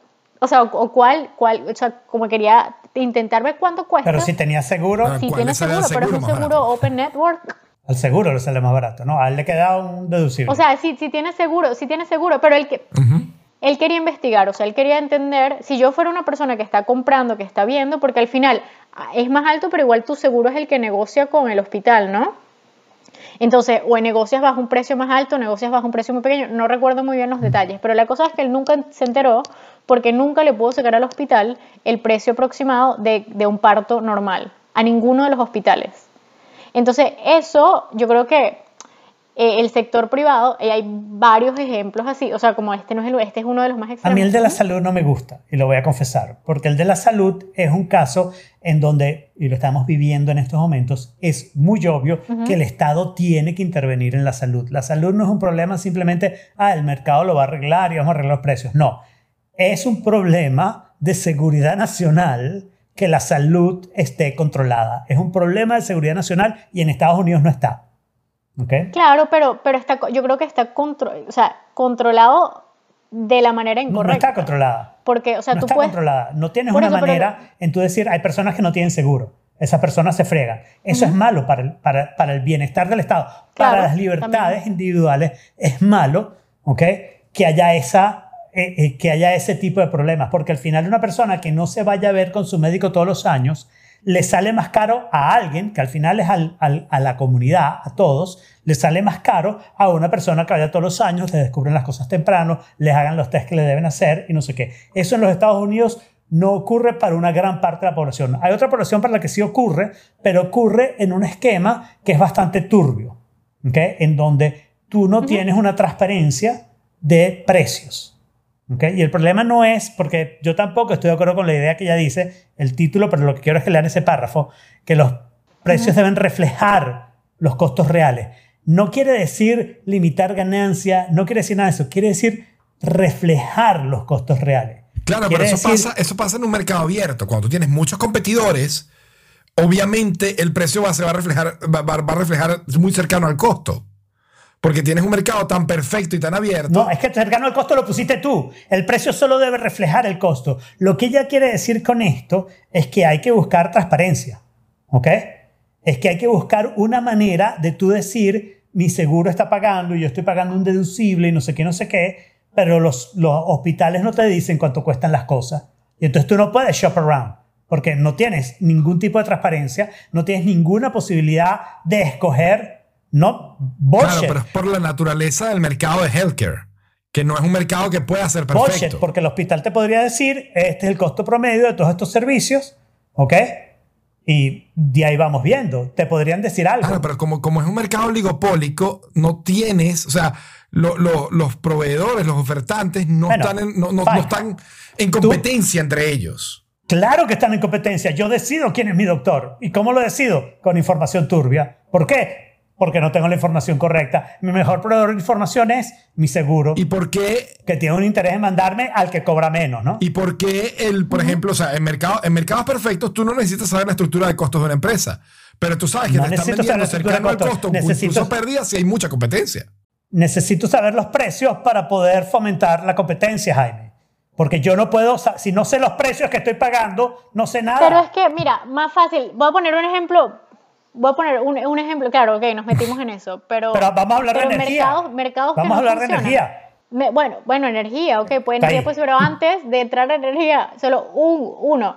En México, cuando tú vas, yo soy muy mala eh, negociando precios en la calle. O sea, yo, tú me dices, esto cuesta esto, y yo como empiezo, bueno, ahora voy a tener que empezar a decirle a la señora que por qué no me baja 100 pesos, ¿sabes? Como, etc- y me cuesta, o sea, yo no soy buena para rebajarle Te doy precios. la, te doy la técnica. Y en México la es una técnica es que no te importa lo que quieres comprar. Tú llegas y dices, ah, no, está muy caro, no, está muy caro, No gracias. No, bueno, yo logré que me rebajaran un sombrero que compré ahorita que fui a México, pero realmente era porque yo dije, ah, cuesta eso, no, señora, no lo quiero. Y ella te Como hace que la me cambió la mentira, señora. Ese- te bajo eso es un 200, sombrero ¿sabes? mexicano. Como- un sombrero de playa. Mexicano, pero lo en fin, en lo que estoy diciendo, regateando, exacto, regateando, como ahí, regateando es la palabra perfecta.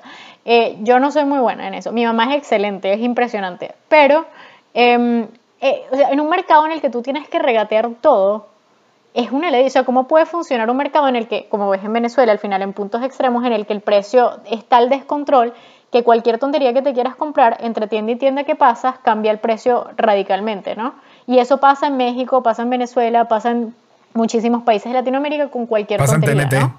Entonces, o sea, ese es el tipo también de regulaciones. Claro, aquí obviamente no, esa no es tan importante porque al final esos vendedores no son los que, lo- el, el sector privado del, del que ella está hablando, pero es el mismo problema, ¿no? Si no hay un gobierno que, que te ofrece algún tipo de transparencia de precios, es una ledilla salir al mercado a comprar cosas, ¿no? Pero es que O el sea, mercado se regula solo cuando hay muchos competidores. Pero, ¿qué estás sugiriendo? ¿Un control de precios? vamos al mercado energético.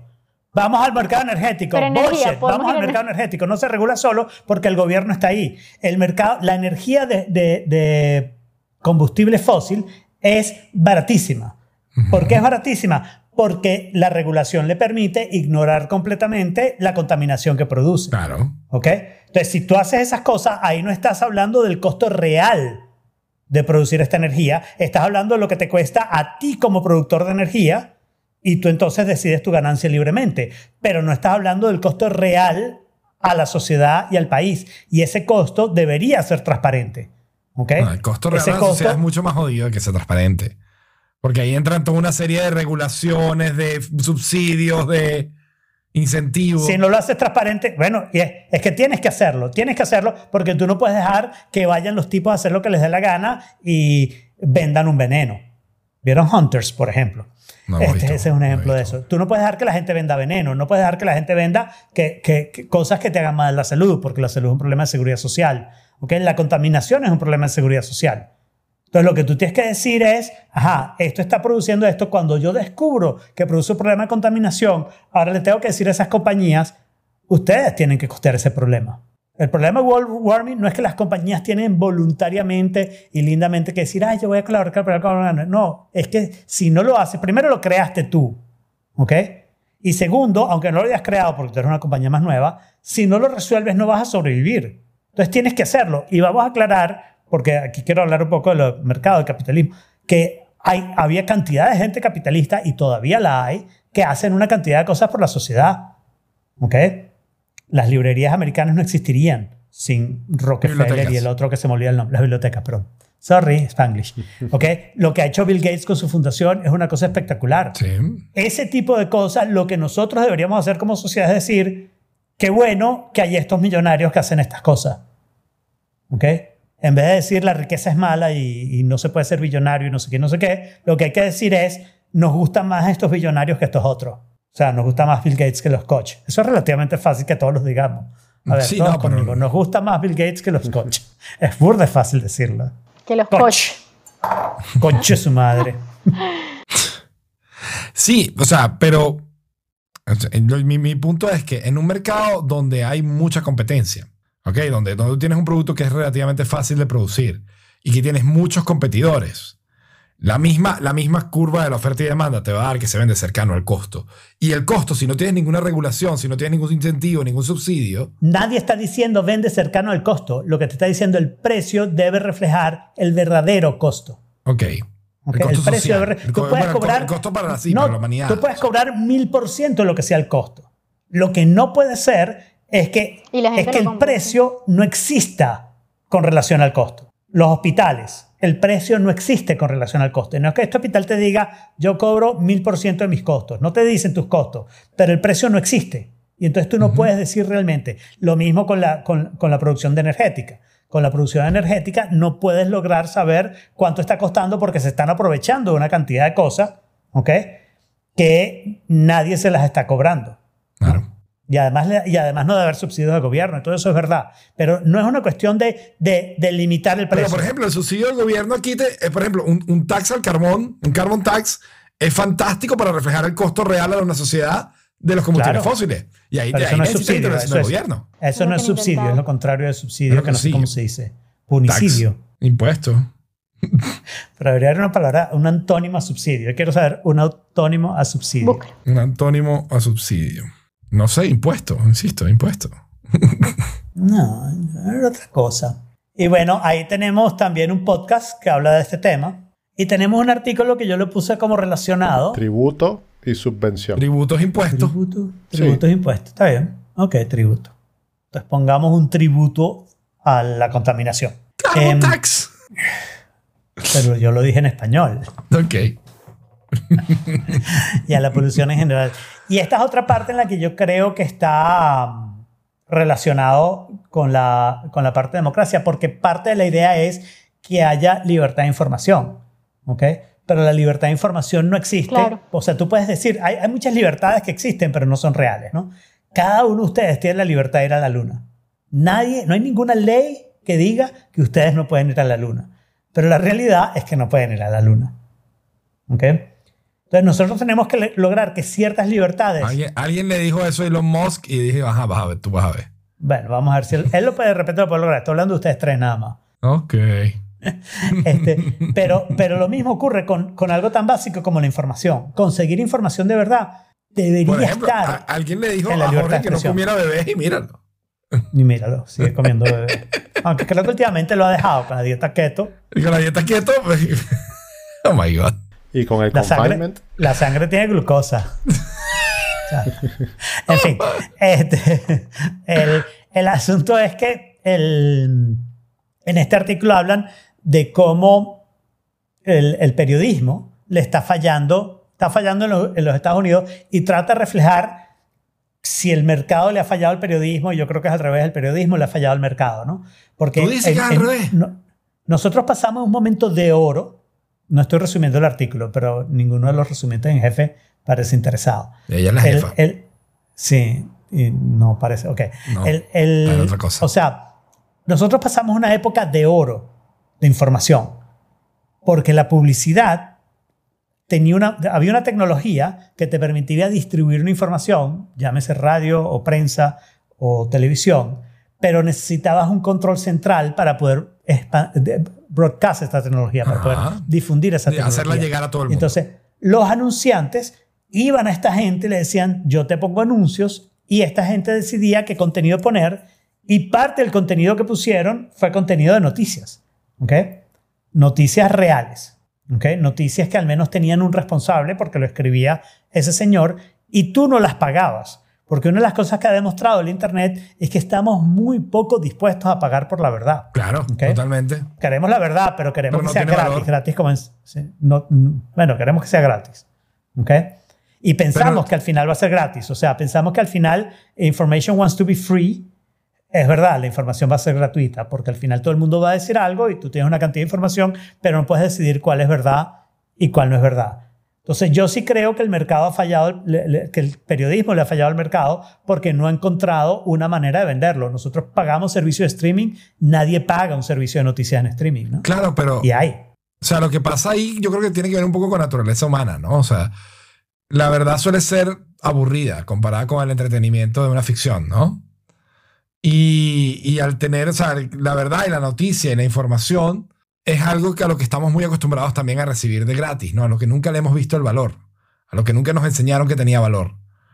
Entonces, eh, mientras que sí estamos acostumbrados a pagar por entretenimiento, bien sea en el cine, bien sea en películas que compras, bien sea en otra serie de cosas. Entonces, no solo hay un patrón cultural de que el entretenimiento tiene valor y hay que pagarlo, y la información y la verdad no, sino que además de eso, no, o sea, como sociedad también estamos más atraídos a lo que es entretenimiento, a lo que nos atrae como que es entretenido, es interesante, versus a lo que es la, la realidad que tiene por lo general poca chispa, ¿no?